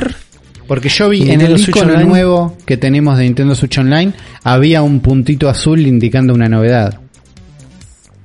Creo que eran estos juegos. A ver si ya está Nightshade para jugarlo. Y debería estar ya, ¿eh? Debería estar. Eh, muchas veces anuncian estos juegos una semana antes o dos semanas antes, que para mí es un error. Porque si bien vos podés tener muchas ganas de jugar de Ignition Factor, si pasan dos semanas te olvidaste. Claro, tiralas en el momento y listo. Esto es en el momento y listo. No, no hay qué estrategia puedes tener. Ya gastaste la plata, es todo ganancia. Eh, Claro. Bueno, y por último, ya podemos descargar el demo final de Bravely Default 2. Sí, no, no encontré por ningún lado la data de si es de esas demos que continúan el juego, el juego base. eh, que me parece esencial. Porque si no, no la voy a bajar. A si ver, continúa ya- el juego base, sí la voy a bajar. Ya Si no, no. jugamos una demo de Bravery Default 2. Ya nos hicieron Sí. una encuesta de mejoras. Viendo que están haciendo lo mismo que hicieron con Octopath Traveler, que es demo, encuesta, demo mejorada, que también es el principio del juego. Yo entiendo que esta final demo debería ser el principio del juego. Eh, dicen O sea, que dice que podés es el jugar primer el- capítulo. Claro. Sí. pero no dicen si vos podés pasar el save. Si podés pasar el save es bárbaro porque lo jugás con ganas, le pones afro al protagonista, Sí. este compromiso. Pero si no, Sí, sí, sí. tocas AA y querés ver cómo anda el combate. Claro, como ver cómo funciona, si mejoraron las caritas, los personajes, no pasó, lo borrás para siempre. Claro, en cambio ahora Eh, es compromiso. Sí, y también está que te dan eh, 100 puntos Platinum de My Nintendo. Que no sé para qué sirven. Con, y Ah, ponele que un wallpaper te cuesta 50. Sí, Y nada compras, más. co- compras cositas dentro de la página de Nintendo, no te sirven para comprar juegos estos. Eh, que quiero denunciar en este momento, en este podcast, que yo me bajé uno de estos wallpapers de Animal Crossing de la página de Nintendo gastando mis moneditas plateadas y tenía una tenía una línea de píxel negra en el medio que tuve que ponerme a arreglar yo en Photoshop. Eh, no es no eso no vale mis monedas plateadas. Lo siento Nintendo, defraudado. Ah, acá, acá está. Acá encontré en las preguntas, en los comentarios del tweet. La gente está preguntando lo mismo si se transfiere el save o no. Claro. Y dicen que no porque no arranca, no arranca, la demo no arranca desde el principio del juego. Estúpidos de mierda, otra vez. Ah. Eh, El oh, juego sale el 26 de febrero, que es el día de mi cumpleaños, así que si alguno de los que están del otro lado escuchando me lo quiere regalar, yo lo acepto. Y me parece que es por ahí. Es por ahí. Por ahí. Es por ahí. Y creo que estas son todas las noticias nintenderas del día de la fecha. Así Espero que es. les haya gustado este episodio, que le hayan pasado muy bien. Recuerden seguirnos en todas nuestras redes sociales, arroba la bestia pod en Twitter e en Instagram. Si tienen ganas de escribirme cosas largas, están las cajas de comentarios, chicos. Ahí. Chan, chan. 500, pala- 500 palabras, ¿no, Afro? Más o menos en, en- en Instagram. En YouTube. Ah, en Instagram sí. Sí. Y en YouTube creo un poco más, incluso. Así que pueden escribirnos ahí en YouTube. Está la versión audiovisual de este episodio. Zona Fantasma TV. Somos en YouTube. Nos dejan ahí. Comentamos, los leemos en medio del, del programa. Y si quieren colaborar, patreon.com barra Zona Fantasma TV es nuestro Patreon. O Mercado Pago, links en la descripción de este episodio, tanto para suscripción como para donaciones. Ulises Rivas le va a dedicar este programa a la gente que Eh, este programa se lo voy a dedicar a la gente que... A ver, a los que eh, siguieron algunos de los links y recomendaciones que dijimos en la sección pasada y dijeron, che, qué lindo cómo escribe esta gente. Y... Nada, los, los que leyeron un poquito más de sobre Cyberpunk Los que y sobre se involucraron, aventuras. los que se involucraron. un poquitito, así Está es. muy bien, está muy bien. ¿Y Afro, vas a ofender a alguien esta semana? Yo creo que ya hay mucha gente ofendida como para ofender a más gente. Buena Está lectura. En, en esta, a esta altura de la vida. Está bien, está bien. Menos Esta ofensas, los per- los más amor. Es el mensaje de los Afro de esta semana. Sí, sí, sí. Excelente. Y mi nombre es Juan y esto ha sido todo por esta edición de El cerebro de la bestia.